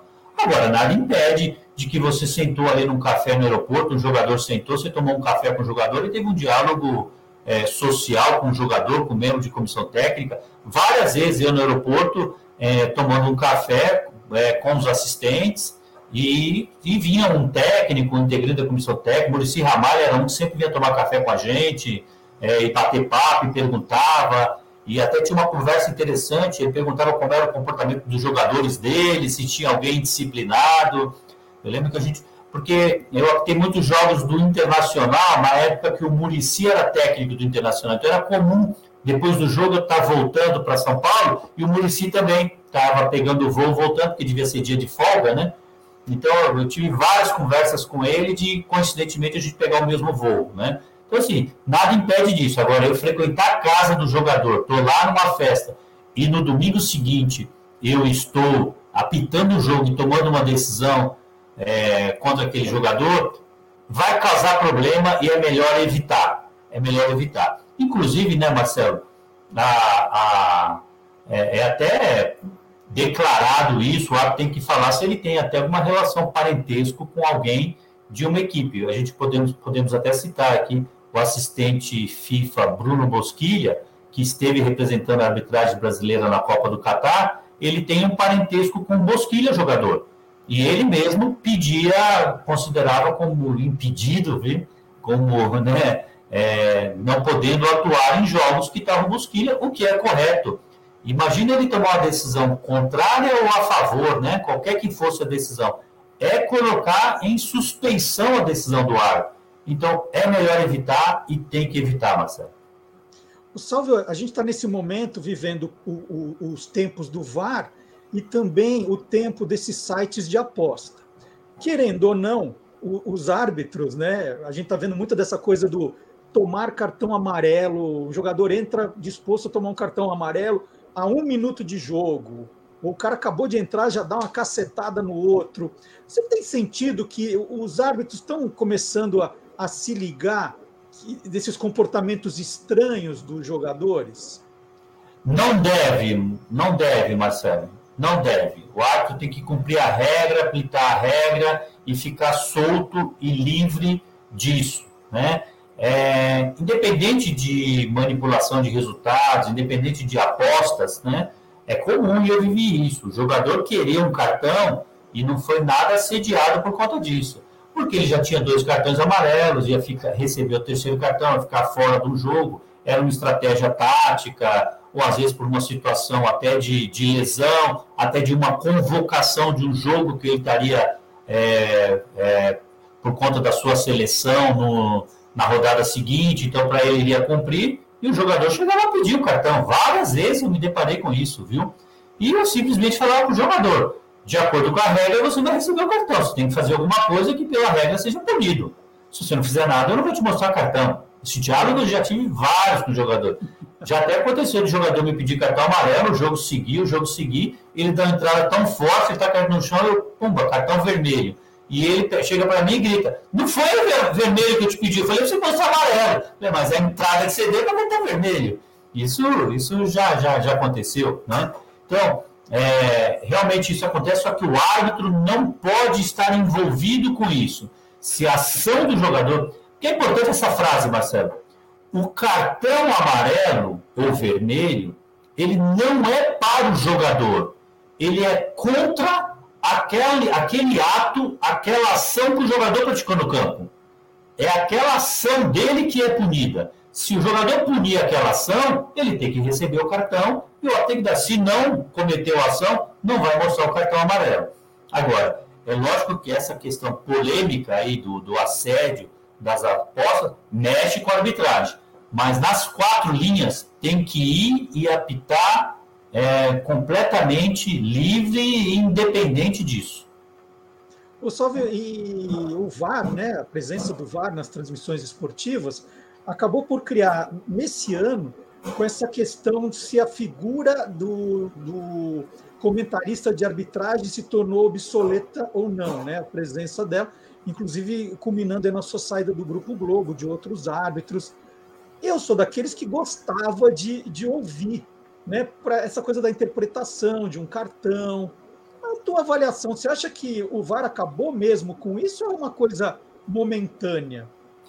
Marcelo, eu acho que sim, né? Não consigo entender muito essa posição lá do Grupo Globo de dizer que foi o VAR. Eu discordo completamente. Inclusive, comentarista de arbitragem ou até central do apito foi criado em 2018, já tinha o VAR. O VAR começou em 2016, né? Eu até acho que talvez tenha outros motivos, além de ser só é, por conta do VAR, né? Eu poderia dizer para você que no SBT não tinha comentarista de arbitragem e aí teve um jogo com o VAR, um famoso jogo Palmeiras e River Plate, semifinal de Copa Libertadores, que comentaristas e narradores ficaram um pouco titubeados sem ter um especialista ali para dar a informação do que aconteceu e foram recorrer a um comentarista de arbitragem. Um jogo com VAR precisou. Você, né, Marcelo, colocou exatamente isso, e depois que eu fui fazer rádio TV com vocês lá na ESPN, eu aprendi bastante realmente o que é pauta quente, o que é pauta fria, o que é notícia, né? Isso é muito importante. E eu gosto de falar isso. É, em 8 de, de, 8 de julho de 2014, no Mineirão, não precisava de comentarista de arbitragem. No famoso 7 a 1 uhum. Vou te falar que o árbitro mexicano Marco Rodrigues, que apitou aquele jogo, não dormiu de 7 para 8 porque era a maior escala dele para pitar um jogo. Semifinal de Copa do Mundo, uma seleção europeia contra a seleção sede, que é pentacampeão do mundo, super tenso. E ele fala que foi o jogo mais fácil que ele apitou na vida dele. Então, o jogo de futebol, a pauta arbitragem, nem sempre vai ter. De todos esses jogos que eu apitei, talvez 500 jogos não tem pauta de arbitragem. Agora, é surpresa, é inédito. Você não sabe o que vai acontecer no domingo, amanhã. Você não sabe o que vai acontecer na quarta-feira à noite no jogo. É, o futebol ele vai te causar uma surpresa. Pode ser um lance decisivo, pode não ser um lance decisivo. Se acontecer o lance, vai precisar de um especialista. Muitos jogos, como esse do Mineirão, não precisou de comentarista de arbitragem. Mas inúmeros jogos precisa sim de um esclarecimento, e não estou querendo legislar em causa própria, falando como comentarista de arbitragem. A sociedade pede. Eu ando pela rua, eu gosto muito de ir na padaria, e as pessoas falam, pô, precisava ter um comentarista, ninguém sabia como que é aquele lance, como que ficou aquele lance, até com uma questão de dar opinião. Eu acho, e até a gente, até a gente é, podemos ir na origem, né? Por que, que surgiu o comentarista de arbitragem? O Arnaldo César Coelho, estou falando na TV aberta na Rede Globo. Porque em um jogo Brasil e Chile, aconteceu uma falta dentro da pequena área, ninguém soube o que aconteceu, o Chile corretamente cobrou a falta na linha da pequena área, fez o gol é, contra o Brasil e ficou todo mundo criticando o árbitro. No dia seguinte chamaram o Arnaldo César Coelho para explicar, ou então o Armando Mar, é, não, é, o Armando Nogueira chamou o Arnaldo, o Arnaldo explicou que estava tudo de acordo com a regra, que o árbitro acertou, e aí viram que na transmissão deram informação errada e convidaram o Arnaldo para ser o comentarista da TV Globo, e aí surgiu o comentarista, vamos falar é, de forma contínua, é uma grande emissora de televisão. Então, assim, naquele jogo precisou. Vários jogos que eu trabalhei, Marcelo, não precisou do comentarista de arbitragem. Vários. Mas alguns jogos precisou sim do especialista de esclarecer, porque é inédito. Você não sabe o que vai acontecer. É exclusivo. E, não é só isso, Salve. Agora eu vou legislar é, na causa dos comentaristas de arbitragem, porque tem isso, né, que talvez alguns lances, né, eles ficam muito claros com a presença do VAR. Inclusive, as mesas redondas de futebol que a gente assistia aos domingos, né, que ficavam horas discutindo se foi pênalti ou não, perderam um pouco o sentido, porque hoje, imediatamente, você já sabe. Não, não foi pênalti, foi pênalti. Porque são muitas imagens, né? Então era a mesma coisa que a gente falar, não, então não precisa mais de mesa redonda no futebol, porque o VAR acabou com elas. Tá. Mas tem uma outra coisa, e eu, eu, eu acho que é importante dizer, que há, há muitas conversas, essas pequenas alterações e interpretações de regras, né? Todo vai ter uma Copa do Mundo, vai ter um campeonato, então a arbitragem se reúne para discutir. E os ex-árbitros, e você era um exemplo disso, estão, eles estão atualizados, estão sabendo o que está acontecendo. Vocês estudam, né? conhecem a, a trajetória de determinado árbitro para apresentar antes de uma transmissão. Não, então esse árbitro já fez isso, já fez aquilo, já pitou isso. E tem um lado também, e o Salvo já me ajudou em várias reportagens para a gente saber o que aconteceu depois com o árbitro, se, eh, se, dormiu bem, se não dormiu, se saiu de camburão, se não saiu. E eu vou contar, vou contar hoje, Salve, aquele famoso caso do Corinthians e Boca Juniors na Libertadores de 2013 eu esqueci o nome do, do, do o Amarília, né? Amarília, Carlos Amarília. Carlos Amarília, colombiano, foi a maior roubalheira da história. E aí eu queria saber como foi. O, o, ele conseguiu sair do hotel, onde ele jantou, aquela coisa toda. E o Salve me ajudou, porque ele tinha contatos, né? Ele falou: olha, se fechou no quarto, pediu não sei o quê, não saiu, só saiu de lá para o aeroporto. Né? Então você trazia essa informação, isso era importante que não era só discutir o VAR, né? não era só isso. E é uma pena, porque para mim isso é informação também, informação da arbitragem. É assim que eu, eu enxergava, enxergo ainda, essa figura dos ex-árbitros trabalhando em transmissões esportivas, que às vezes são, são mais importantes que dois ex-jogadores, por exemplo, falando a mesma coisa né, como comentarista. Né? Tem dois comentaristas e jogadores falando, um concordando com o outro. Né?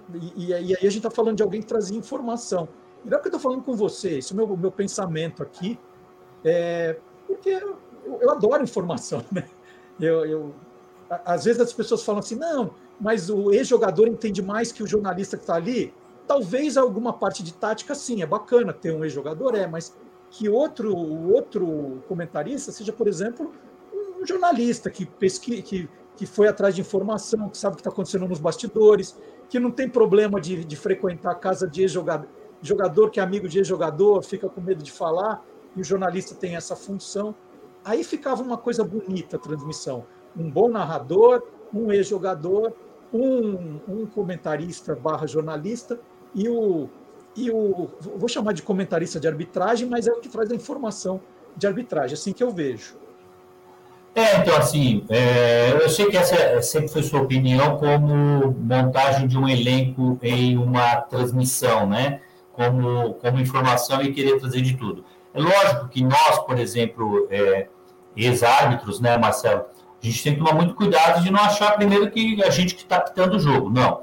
E o, o grande desafio para nós, comentaristas e ex-árbitros de futebol, é tentar é, trazer para o público, né, para o telespectador, para o ouvinte, para o internauta, trazer para o público como aquela situação, quando eu vivi aquela situação, passei por aquilo, como que eu fiz para sair daquela situação? Qual a solução que eu encontrei no campo?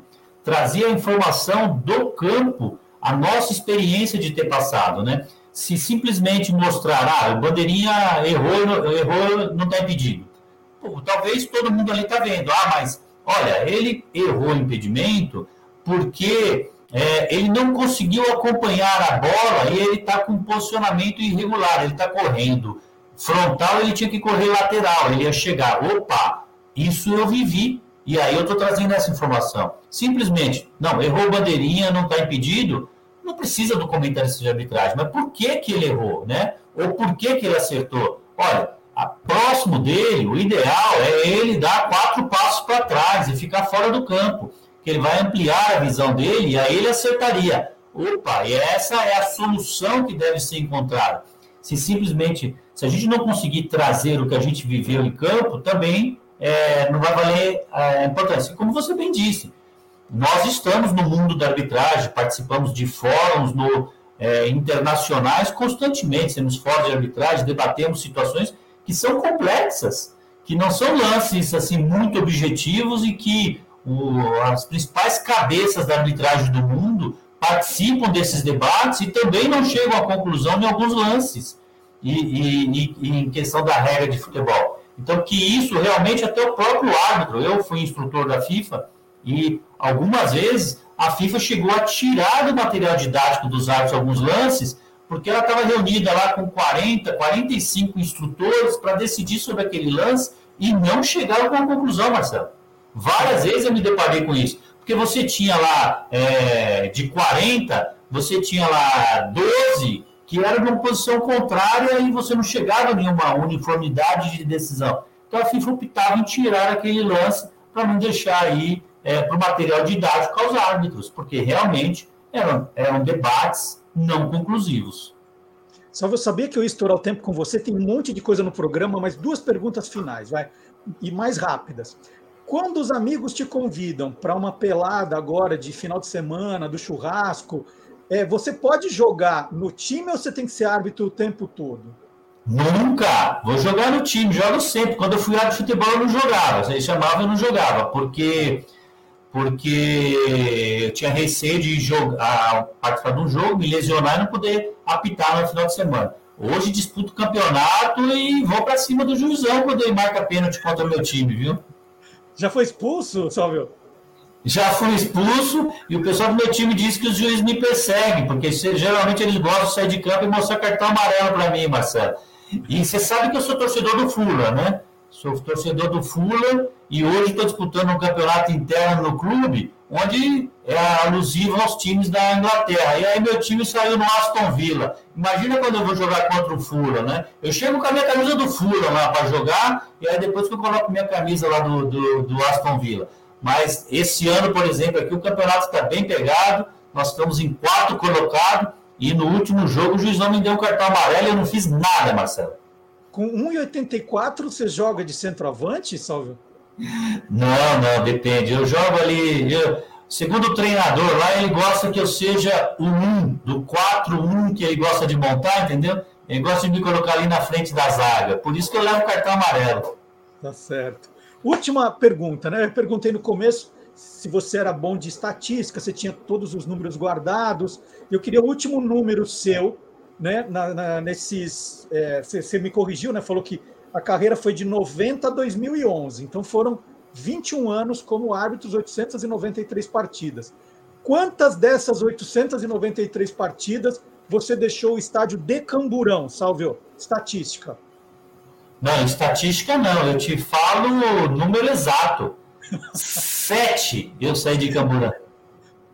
Sete partidas. Sete jogos em sete partidas. Eu tive a primeira, que eu fui batizada, mas eu tenho sete, porque, porque eu poderia falar oito, né? Na, no a gente estava lá e a torcida foi embora, o Camburão já ia entrar no Camburão. Aí, ah, não tem mais necessidade, já foi todo mundo embora, né? Mas eu tenho comigo assim, sete. O mais grave foi em Ribeirão Preto. Um, bota, um comercial e matonense. Um jogo duro, capitão em Ribeirão Preto. E aí não teve como, viu? É, foi embora e, e, o Camburão vai me deixar lá na Anguera, lá só já pegando a estrada para vir para São Paulo. Nem me levou até ali. O, o carro da federação foi embora e nós entramos de Camburão e fomos lá de Camburão. Se não entra de camburão, não vai embora de camburão, Marcelo, não é batizado, não é arte de futebol. Você nunca precisou sair de camburão, porque nunca pitou um jogo, Marcelo. Mas ó, já passei medo, viu? Uma vez no, no estádio da Ponte Preta, e, e era muito engraçado. Eu estava cobrindo pela ESPN um, um clássico, né? Guarani Ponte Preta. Foi um, um desses clássicos com muita tensão Aí de repente aparecem uns torcedores da Ponte Preta cercando, me cercando ali e, e, xingando o Neto. Eu falei, mas o Neto é da Bandeirantes, não tem nada a ver com isso. Mas tinha um, um clima meio tenso, assim, né? Os caras gritando, xingando, tal. Você fala, opa, o que, que vai acontecer aqui? Mas depois, né? Aí aparece o policial ali e tal, dispersa.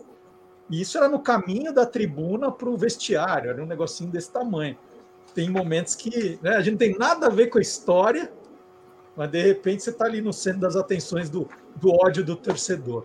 Um dos, sete, um dos sete camburões meu é esse aí, exatamente saindo ali por trás, que não era fácil, no Moisés Lucarelli, por onde a gente saía, o camburão parou, e eu tenho um caso ali que a gente ah, falou que não precisava de camburão nem nada, e aí estamos no carro da federação, exatamente ali, e quando o carro da federação vai sair, um torcedor abre a porta do carro e entra no carro e fica lá dentro do carro com a gente e volta tudo cercado de torcida. Marcelo, ali realmente sempre foi difícil de sair. É, não é fácil. Salve, eu ficaríamos horas aqui, mas eu tenho o resto do programa para apresentar. Então, olha, a qualquer momento a gente chama o Salve de novo para conversar aqui com a gente. Salve, super obrigado. Prazer enorme conversar com você depois de tanto tempo e conhecendo coisas novas da, da sua vida, que isso é mais legal. Muito obrigado, viu? Ah, Marcelo, eu que agradeço. Obrigado você pelo convite, sempre um bom papo, muito bacana, e você fazer recordar de coisas assim que me emocionam também. Espero ter trazido bastante informações aí para o seu público. Um abração. Um abraço, bom final de semana. E nessa entrevista com o Salve, a gente falou tanto de VAR, o VAR para cá, o VAR para lá.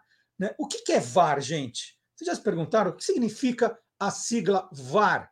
Né? Hum, v deve ser vídeo, hum, a arbitragem, R, regra, será que é isso?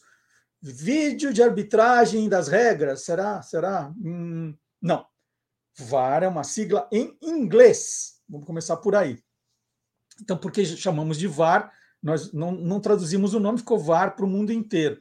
É Video Assistant Referee. Né? Referee é árbitro em inglês, Video Assistant Referee. Então, seria o, o vídeo auxiliar de, de arbitragem. Então, VAR significa Video Assistant Referee. Então, tá, agora você já sabe porque nós chamamos de VAR. Então, chama o VAR a gente está fazendo a sigla em inglês, certo?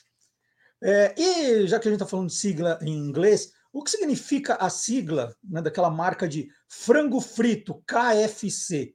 A gente chama de KFC para cá, KFC para lá. Você sabe o que quer dizer KFC? Alguns sabem. mas tem gente que não sabe. E aí, o vídeo que eu selecionei essa semana das nossas redes sociais, que está lá no Instagram, no Facebook, no TikTok, explica a origem do, da sigla KFC e quem é aquele homem que aparece na logomarca do, do, do KFC. Eu conto essa história e nós vamos rodar esse vídeo, então, que eu fiz essa semana. Vamos ver? KFC significa Kentucky Fried Chicken. E esse aqui é o Coronel Sanders, fundador da rede de frango frito. Em 1930, aos 40 anos, Harlan David Sanders começou a cozinhar para os viajantes que paravam no posto de gasolina que ele administrava no estado do Kentucky, nos Estados Unidos. Sua receita secreta de frango frito, que leva 11 temperos, fez tanto sucesso que ele teve que abrir um restaurante no próprio posto. O lugar ficou tão popular que o governador deu a Sanders, em 1935, o título de coronel pela sua contribuição à culinária local. Em 64, já com 600 lojas franqueadas, ele vendeu a marca por 2 milhões de dólares a um grupo de investidores, mas continuou como embaixador da marca. Sanders morreu em 1980, aos 90 anos.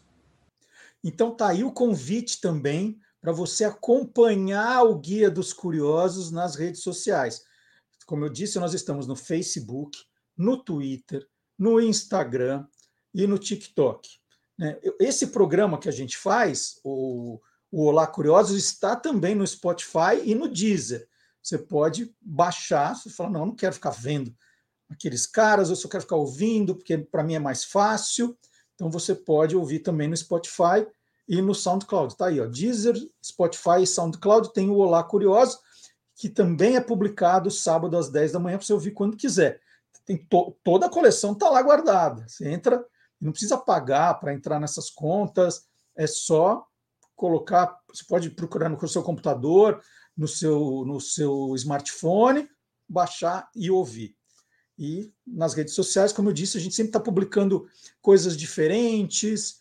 E tem o site do Guia dos Curiosos para você sempre consultar, né? Sempre peço. Vou fazer um trabalho de escola, tem que fazer alguma coisa diferente, dá uma consultadinha antes de entregar o trabalho no site do Guia dos Curiosos para ver se você encontra coisas legais. De repente tem a cereja do bolo do, da sua pesquisa, do seu trabalho, combinado?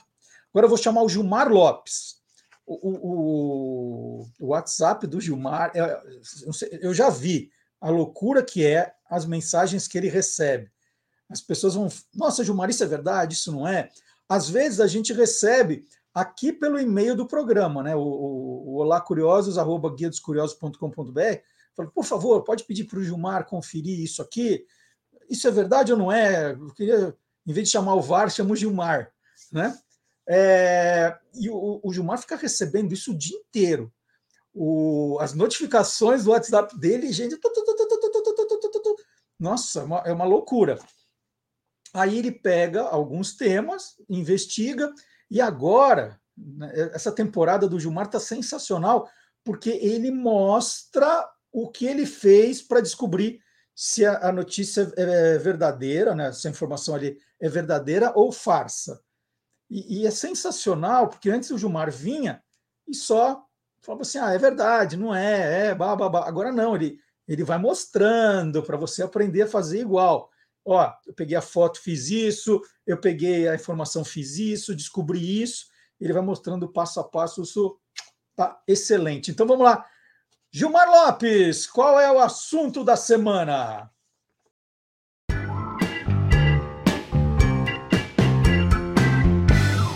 verdadeiro ou farsa?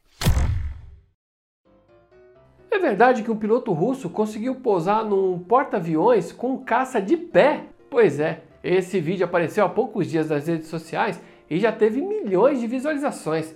Ele mostra aí a supremacia, a grande habilidade dos pilotos russos ao pousar ali com caça em pé num porta-aviões.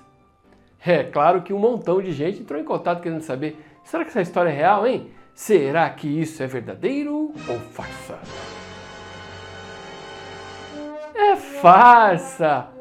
Oh, só tem farsa nesse quadro, hein? Essa cena foi tirada de um jogo que simula voos com aeronaves. Procurando lá no TikTok, eu acabei descobrindo que quem postou primeiro esse vídeo foi um usuário chamado MasterAMR. Ele postou no dia 21 de maio de 2023, tanto no TikTok como no YouTube e também na sua conta do Instagram. No TikTok, MasterAMR conseguiu 290 mil curtidas em seu vídeo, somando com outras 340 mil curtidas lá no Instagram e mais outras 4 mil no YouTube. O cara fez um enorme sucesso, viu? Mas ele deixou claro lá que se tratava de uma simulação. Mesmo assim, um monte de gente compartilhou como se fosse real. Eu dei uma olhada no canal dele e vi que toda vez que ele postava um vídeo lá sobre aeronaves, ele colocava uma sigla DCS. Aí eu procurando no Google, logo o primeiro resultado é Digital Combat Simulation World, que é um jogo de simulação de voo desenvolvido pela Eagle Dynamics. No caso desse avião mostrado no simulador, trata-se do Su-27 Flanker, que o site lá vende a 14 dólares para quem quiser jogar usando esse avião. O caça real teve o seu primeiro voo em 1977, mas foi só em 1982 que ele começou a ser produzido em escala, né? E dois anos depois, em 1984, é que ele entrou para as Forças Armadas Russas. Ao todo foram produzidas 680 unidades desse grande caça russo. Então, amiguinhos curiosos, esse vídeo que mostra um piloto aí bastante habilidoso pousando em um porta-aviões com um avião em pé é farsa. Tudo não passou de uma cena tirada de um simulador de jogo, esses de videogame aí, que você pode jogar por 14,99 dólares. É, mais barato do que pilotar um avião de verdade, né? E aí, você quer saber se o que está rolando na internet é verdadeiro ou farsa? Então entra lá no www.e-farsas.com. Bom, eu vou falar só depois dessa, dessa explicação aeronáutica, eu vou falar um pouquinho de livros, né? Tem essa, essa coleção da, da Panda Books, eu vou apresentar aqui o 12 título, que é A Escrava Isaura, do Bernardo Guimarães, é, né, um, um, clássico da literatura brasileira. Vou fazer direitinho assim, está aqui, ó. Bernardo Guimarães. Tem um, um videozinho, né, um pequeno trailerzinho do, do interior do livro, que é, é legal que vocês conheçam, porque é uma, é uma série dedicada ao público jovem, né, que tem medo dos clássicos. Tá tão divertido para ler, mas os adultos também vão adorar. Eu vou fazer assim, vamos rodar o, o, eles chamam de book trailer, né? Book trailer que mostra um pouquinho dessa história do escravizado. Depois eu quero contar uma, uma historinha para vocês. Vamos rodar?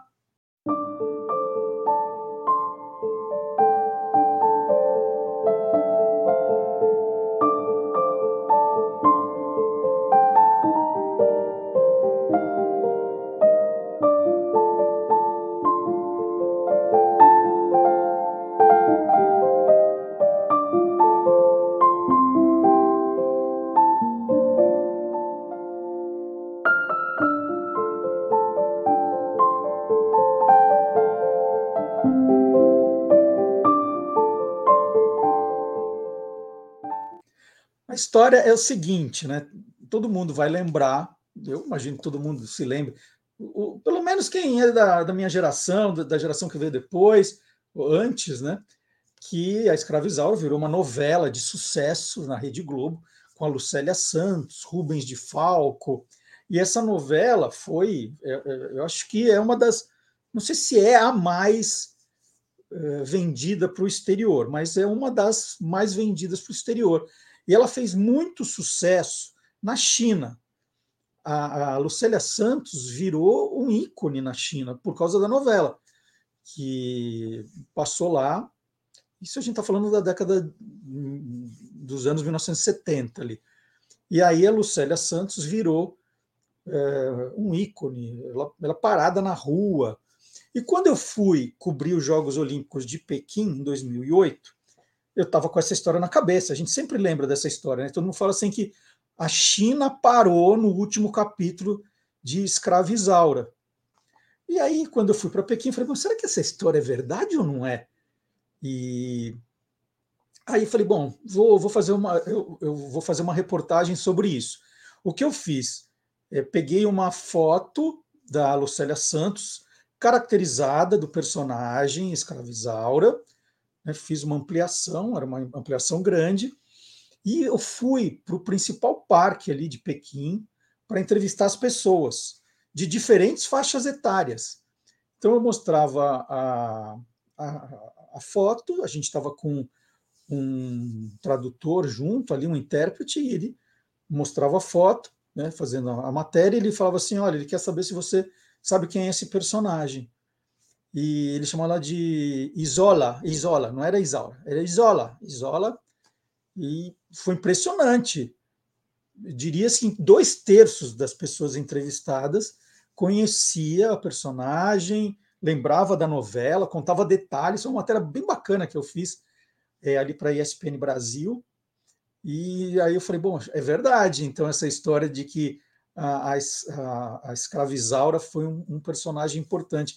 A própria Lucélia Santos, em entrevistas, disse que ela foi inúmeras vezes para a China, recebeu convites para receber prêmios, para participar de programas, que ela deve ter ido umas 12 vezes para a China. Tamanha foi a repercussão da, de escravizaura. Então, é, estou falando tudo isso para dizer do, do, clássico que é esse livro aqui.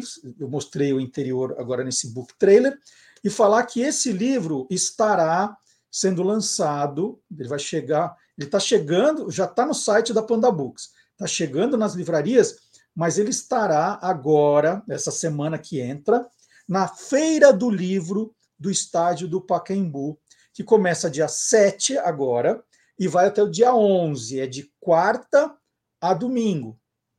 É uma feira de rua, então ela acontece na Praça Charles Miller, tem lá as tendas das editoras, são 144 editoras participando, tem uma grande programação de palestras, é, tardes e noites de autógrafos, tem muita gente legal vindo é, conversar com o público. A gente espera que o tempo ajude, né? Que não chova, que faça um, pelo menos né, um, um dia de um muito frio, porque é tão gostoso ficar andando ali pelas tendas das editoras, acompanhando a programação, conhecendo autores, porque além dos autores que vão ficar conversando ali com o público, né, tem os auditórios, as, a, os espaços de palestras, os autores ficam andando também, vendo as novidades, esbarra em um, esbarra outro, pede um, uma selfie, pede um autógrafo, é muito legal.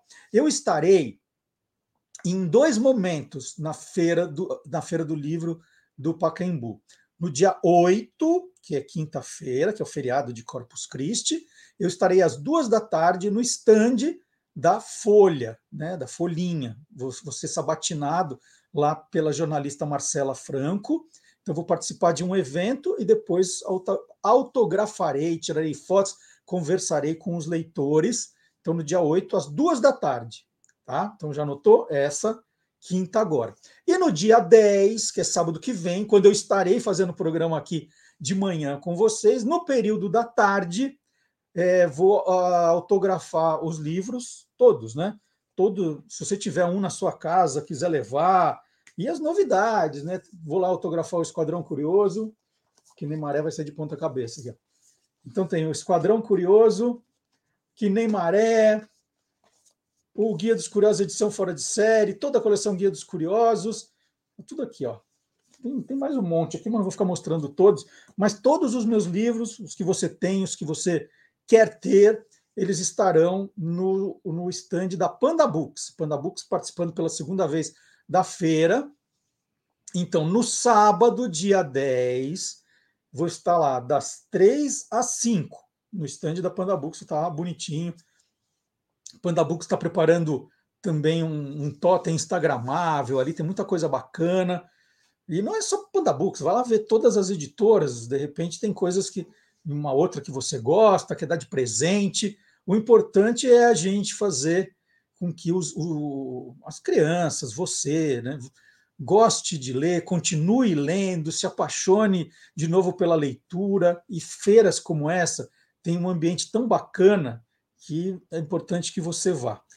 Então, espero você, ou dia 8 às 14 horas, ou dia 10 às 15. Dia 8 no estande da Folha, da Folha de São Paulo, do jornal, e no dia 10, no sábado, das 15 às 17, no da Panda Books. No outro dia está dando uma circulada por lá, mas não sei que horário. Esses eu posso garantir que eu estarei lá. Então, todo mundo convidado. Agora vamos convidar o Guilherme Domenichelli para participar do nosso programa, bater um, um papo com a gente, sempre com curiosidades do mundo animal. Guilherme!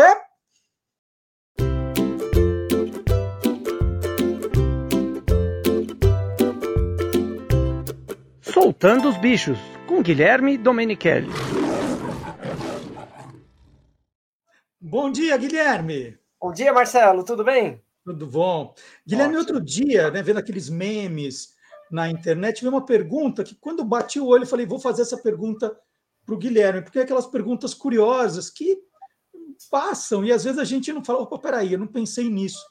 Uma pessoa ali perguntava é, se os gatos ficam se lambendo o dia inteiro, né? Que é o tal do banho de gato. Que, é. Muita gente faz também, né? São é, aquele banho mais ou menos. É. Se os gatos ficam se lambendo o dia inteiro, por que, que a língua do gato não seca? Vamos lá. É, é, realmente, a maioria dos felinos selvagens e os, os, domésticos não gostam muito de água. Eles não são muito bons de banho, assim como os cachorros, né? Se for comparar. Com raras exceções. A onça pintada é uma grande nadadora, os tigres também, mas leões, guepardos, a maioria não gosta muito, não. É, e para se manter limpo, eles são muito limpos, né? Eles se mantêm, mantêm os pelos bem limpinhos.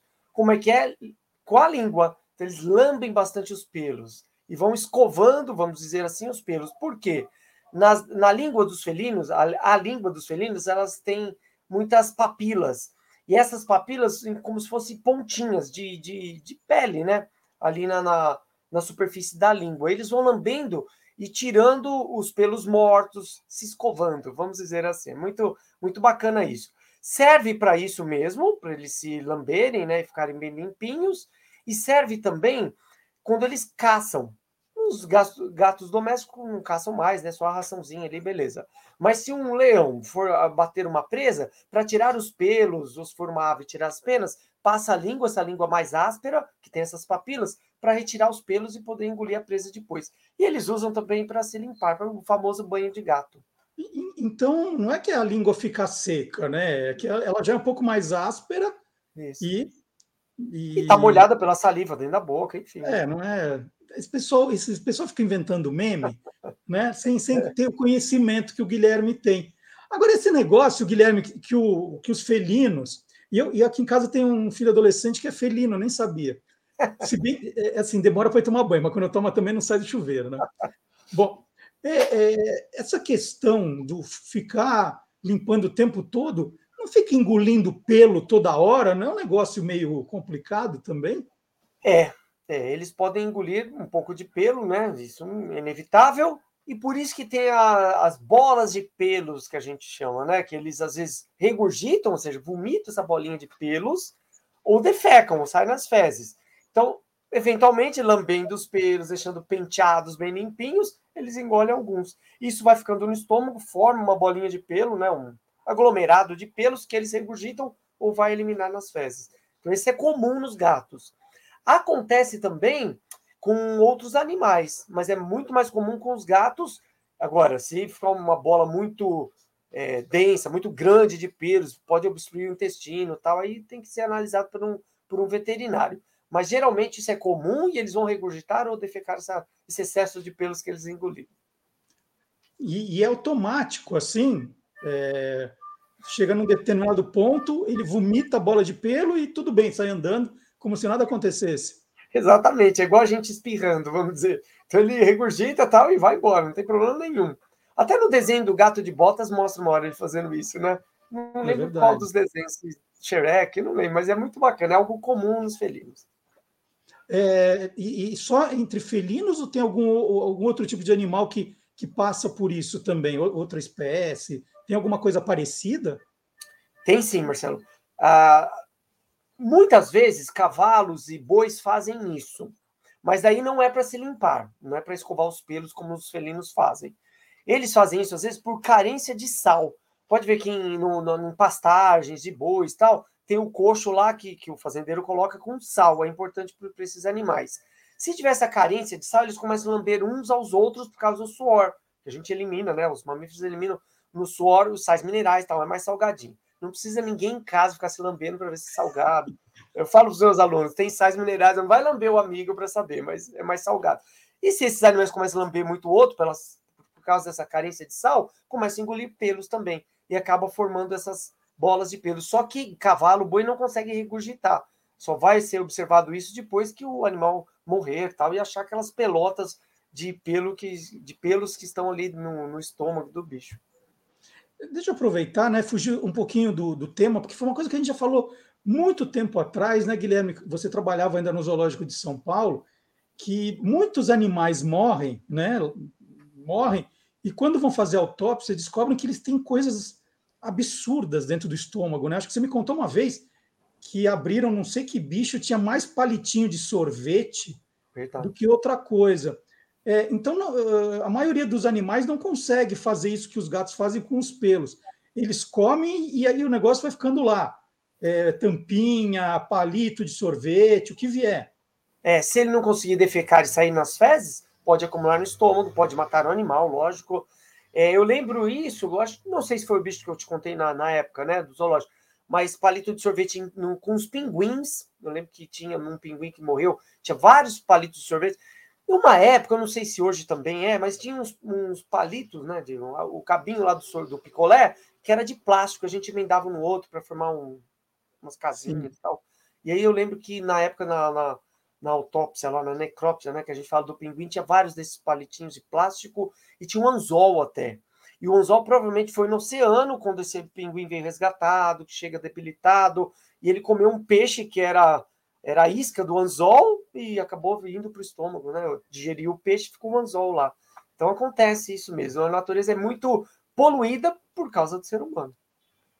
Muito legal. Então essa foi a conversa dessa semana com o biólogo Guilherme Domenichelli. E eu estou aqui, Guilherme, hum. com os gigantes do passado, mas a versão cards. Ah, que legal! Né? O pessoal que está comprando, adquirindo esses cards, estão elogiando bastante. O pessoal gostando muito. O que a gente faz cards. com esses cards? Ele lembra muito, para o pessoal ter uma noção, do Super Trunfo, né? Que eu jogava desde pequeno, acho que existe ainda. Então, uhum. são animais do passado, como o próprio livro diz, e animais do presente. Esses animais do presente, por exemplo, a anta, que dá para ver que você mostrou, tatu e tal, eles conviveram com esses gigantes do passado. Não com dinossauros, pessoal, mas com os grandes mamíferos que tinham no Brasil. São só de bichos brasileiros. Então, tatu gigante, as preguiças, tigre dente de sabre, mastodontes, junto com onça pintada, anta, macaco-aranha. Então, card, os cards é, tem as características desses animais e a gente vai jogando e o mais legal, aprendendo né, sobre eles, assim. Quem é o mais forte, quem é o maior, quem. Cada, cada característica tem um peso na carta ali para o jogo.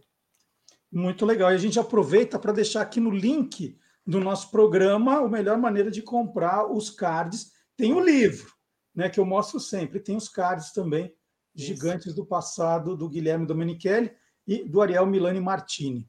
Guilherme, muito obrigado. Valeu. Semana que vem, mais assuntos para a gente conversar sobre Ótimo. o reino animal, tá bom?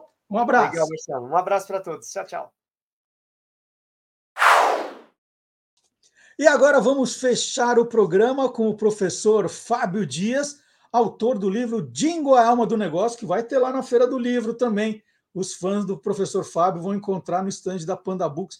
Aliás, vão encontrar os livros do Guilherme, estão lá, da Panda Books, e aqui do professor Fábio Dias também. É uma boa oportunidade.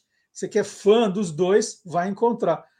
Eles não vão estar autografando, né? O professor Fábio até mora em Londrina, é mais longe. Mas vou ver se eu convenço o Guilherme a dar uma passadinha lá na feira também para autografar. Então, nós vamos fechar o programa de hoje com o professor Fábio Dias, autor do livro Jingle é Alma do Negócio. Hoje é o quarto e último episódio da série que ele bolou, que são os comerciais da Turma da Mônica para os produtos da Sica. Então, vamos ver é, com qual nós vamos encerrar. E, aliás, se você perdeu a série, ela é muito bacana.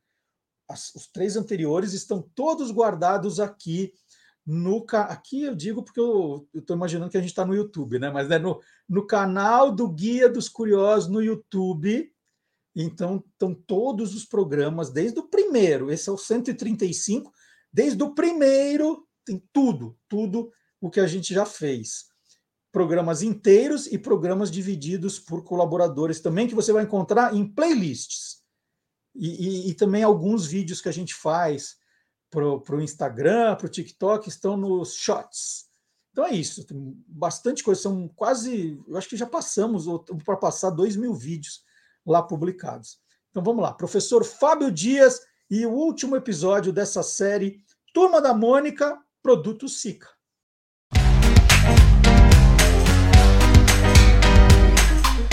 Clube do Jingle. Bom dia, Fábio. Bom dia, Marcelo. Tudo bem? Tudo bom. E hoje o Fábio vai terminar a, a ah. minissérie que nós começamos há três semanas, já um mês quase. É exatamente um mês, né? É isso? É, quatro semanas. Né? É quase um mês, né? Nós começamos uma série em homenagem aos 60 anos da Mônica, do personagem Mônica, do Maurício de Souza. E o jeito criativo de fazer foi contar um pouco da história da Mônica nos comerciais da Sica. Né? É, a Sica, vou contar mais uma vez, tem sempre gente nova chegando, né, acompanhando.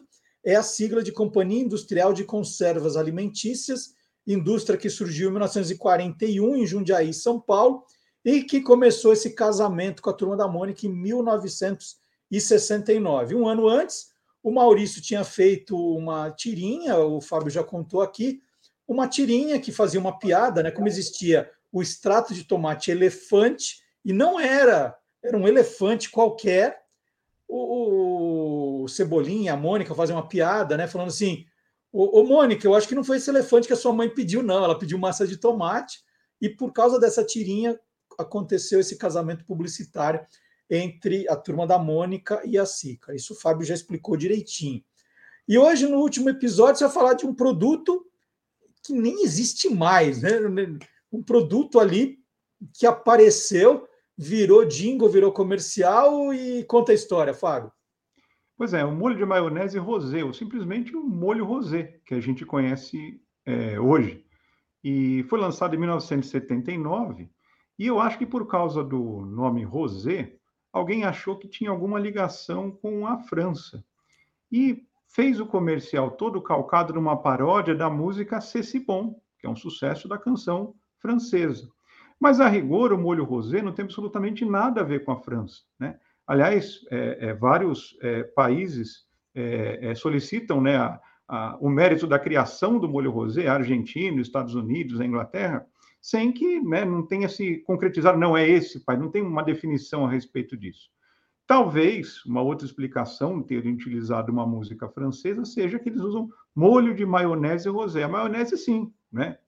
É, é, tem uma origem aceita como francesa. Né? Historicamente, inclusive, é descrito isso. Mas o molho rosé, em tese, não tem nada.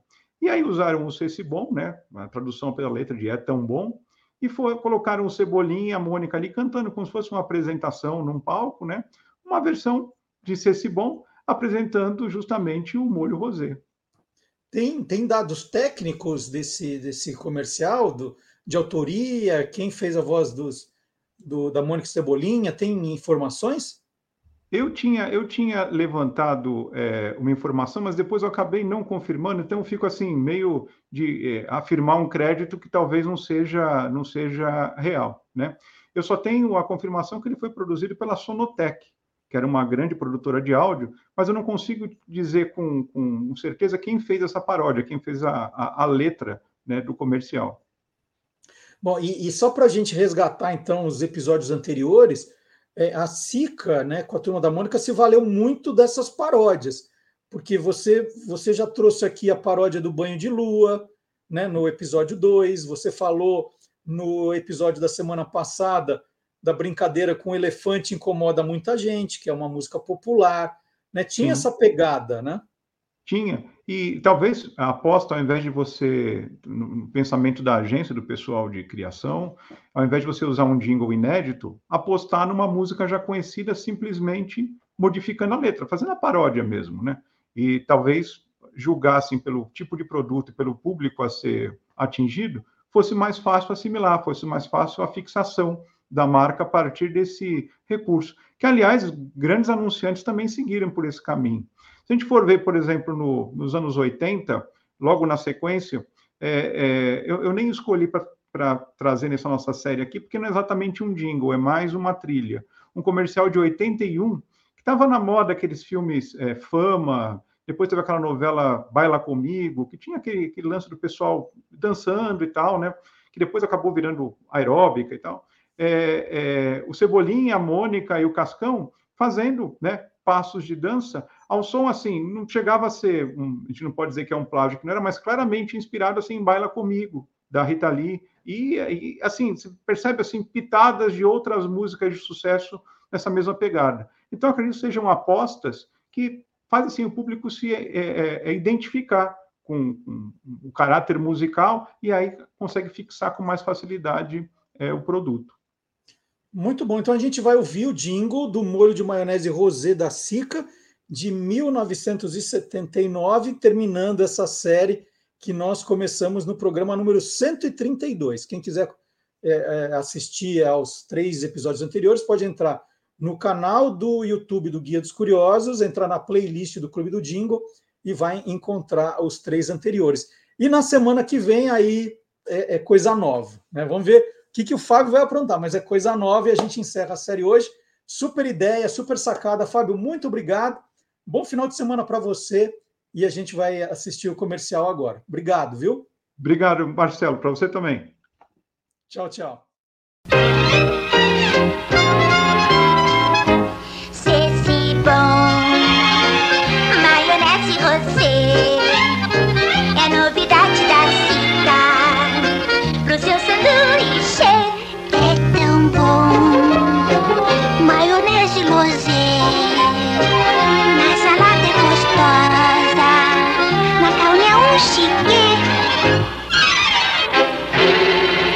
Maionese Rosé Sica.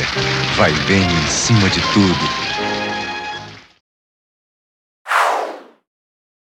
E chegamos ao final de mais um Olá Curiosos. Esse foi o número 135. Espero você. Não, mas eu vou fazer o convite de novo semana que vem.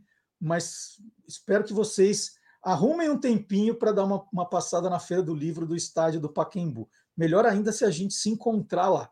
Então, muito obrigado pela audiência. Não vá embora, não vá embora sem deixar o seu joinha, se você curtiu o programa, deixar o seu comentário também, o que você gostou mais, o que está faltando, o que a gente pode fazer para melhorar. Dicas de entrevistados também são sempre muito bem-vindas. Faça isso, né? Vamos tornar esse programa bem colaborativo e o mais importante é que você nos ajude a engajar a audiência como? Com a curtida, com o compartilhamento, com o comentário tudo isso faz com que o algoritmo fale, opa, acho que tem mais gente querendo conhecer esse programa. E aí, mais gente virá. Muito obrigado, até sábado que vem. Tchau!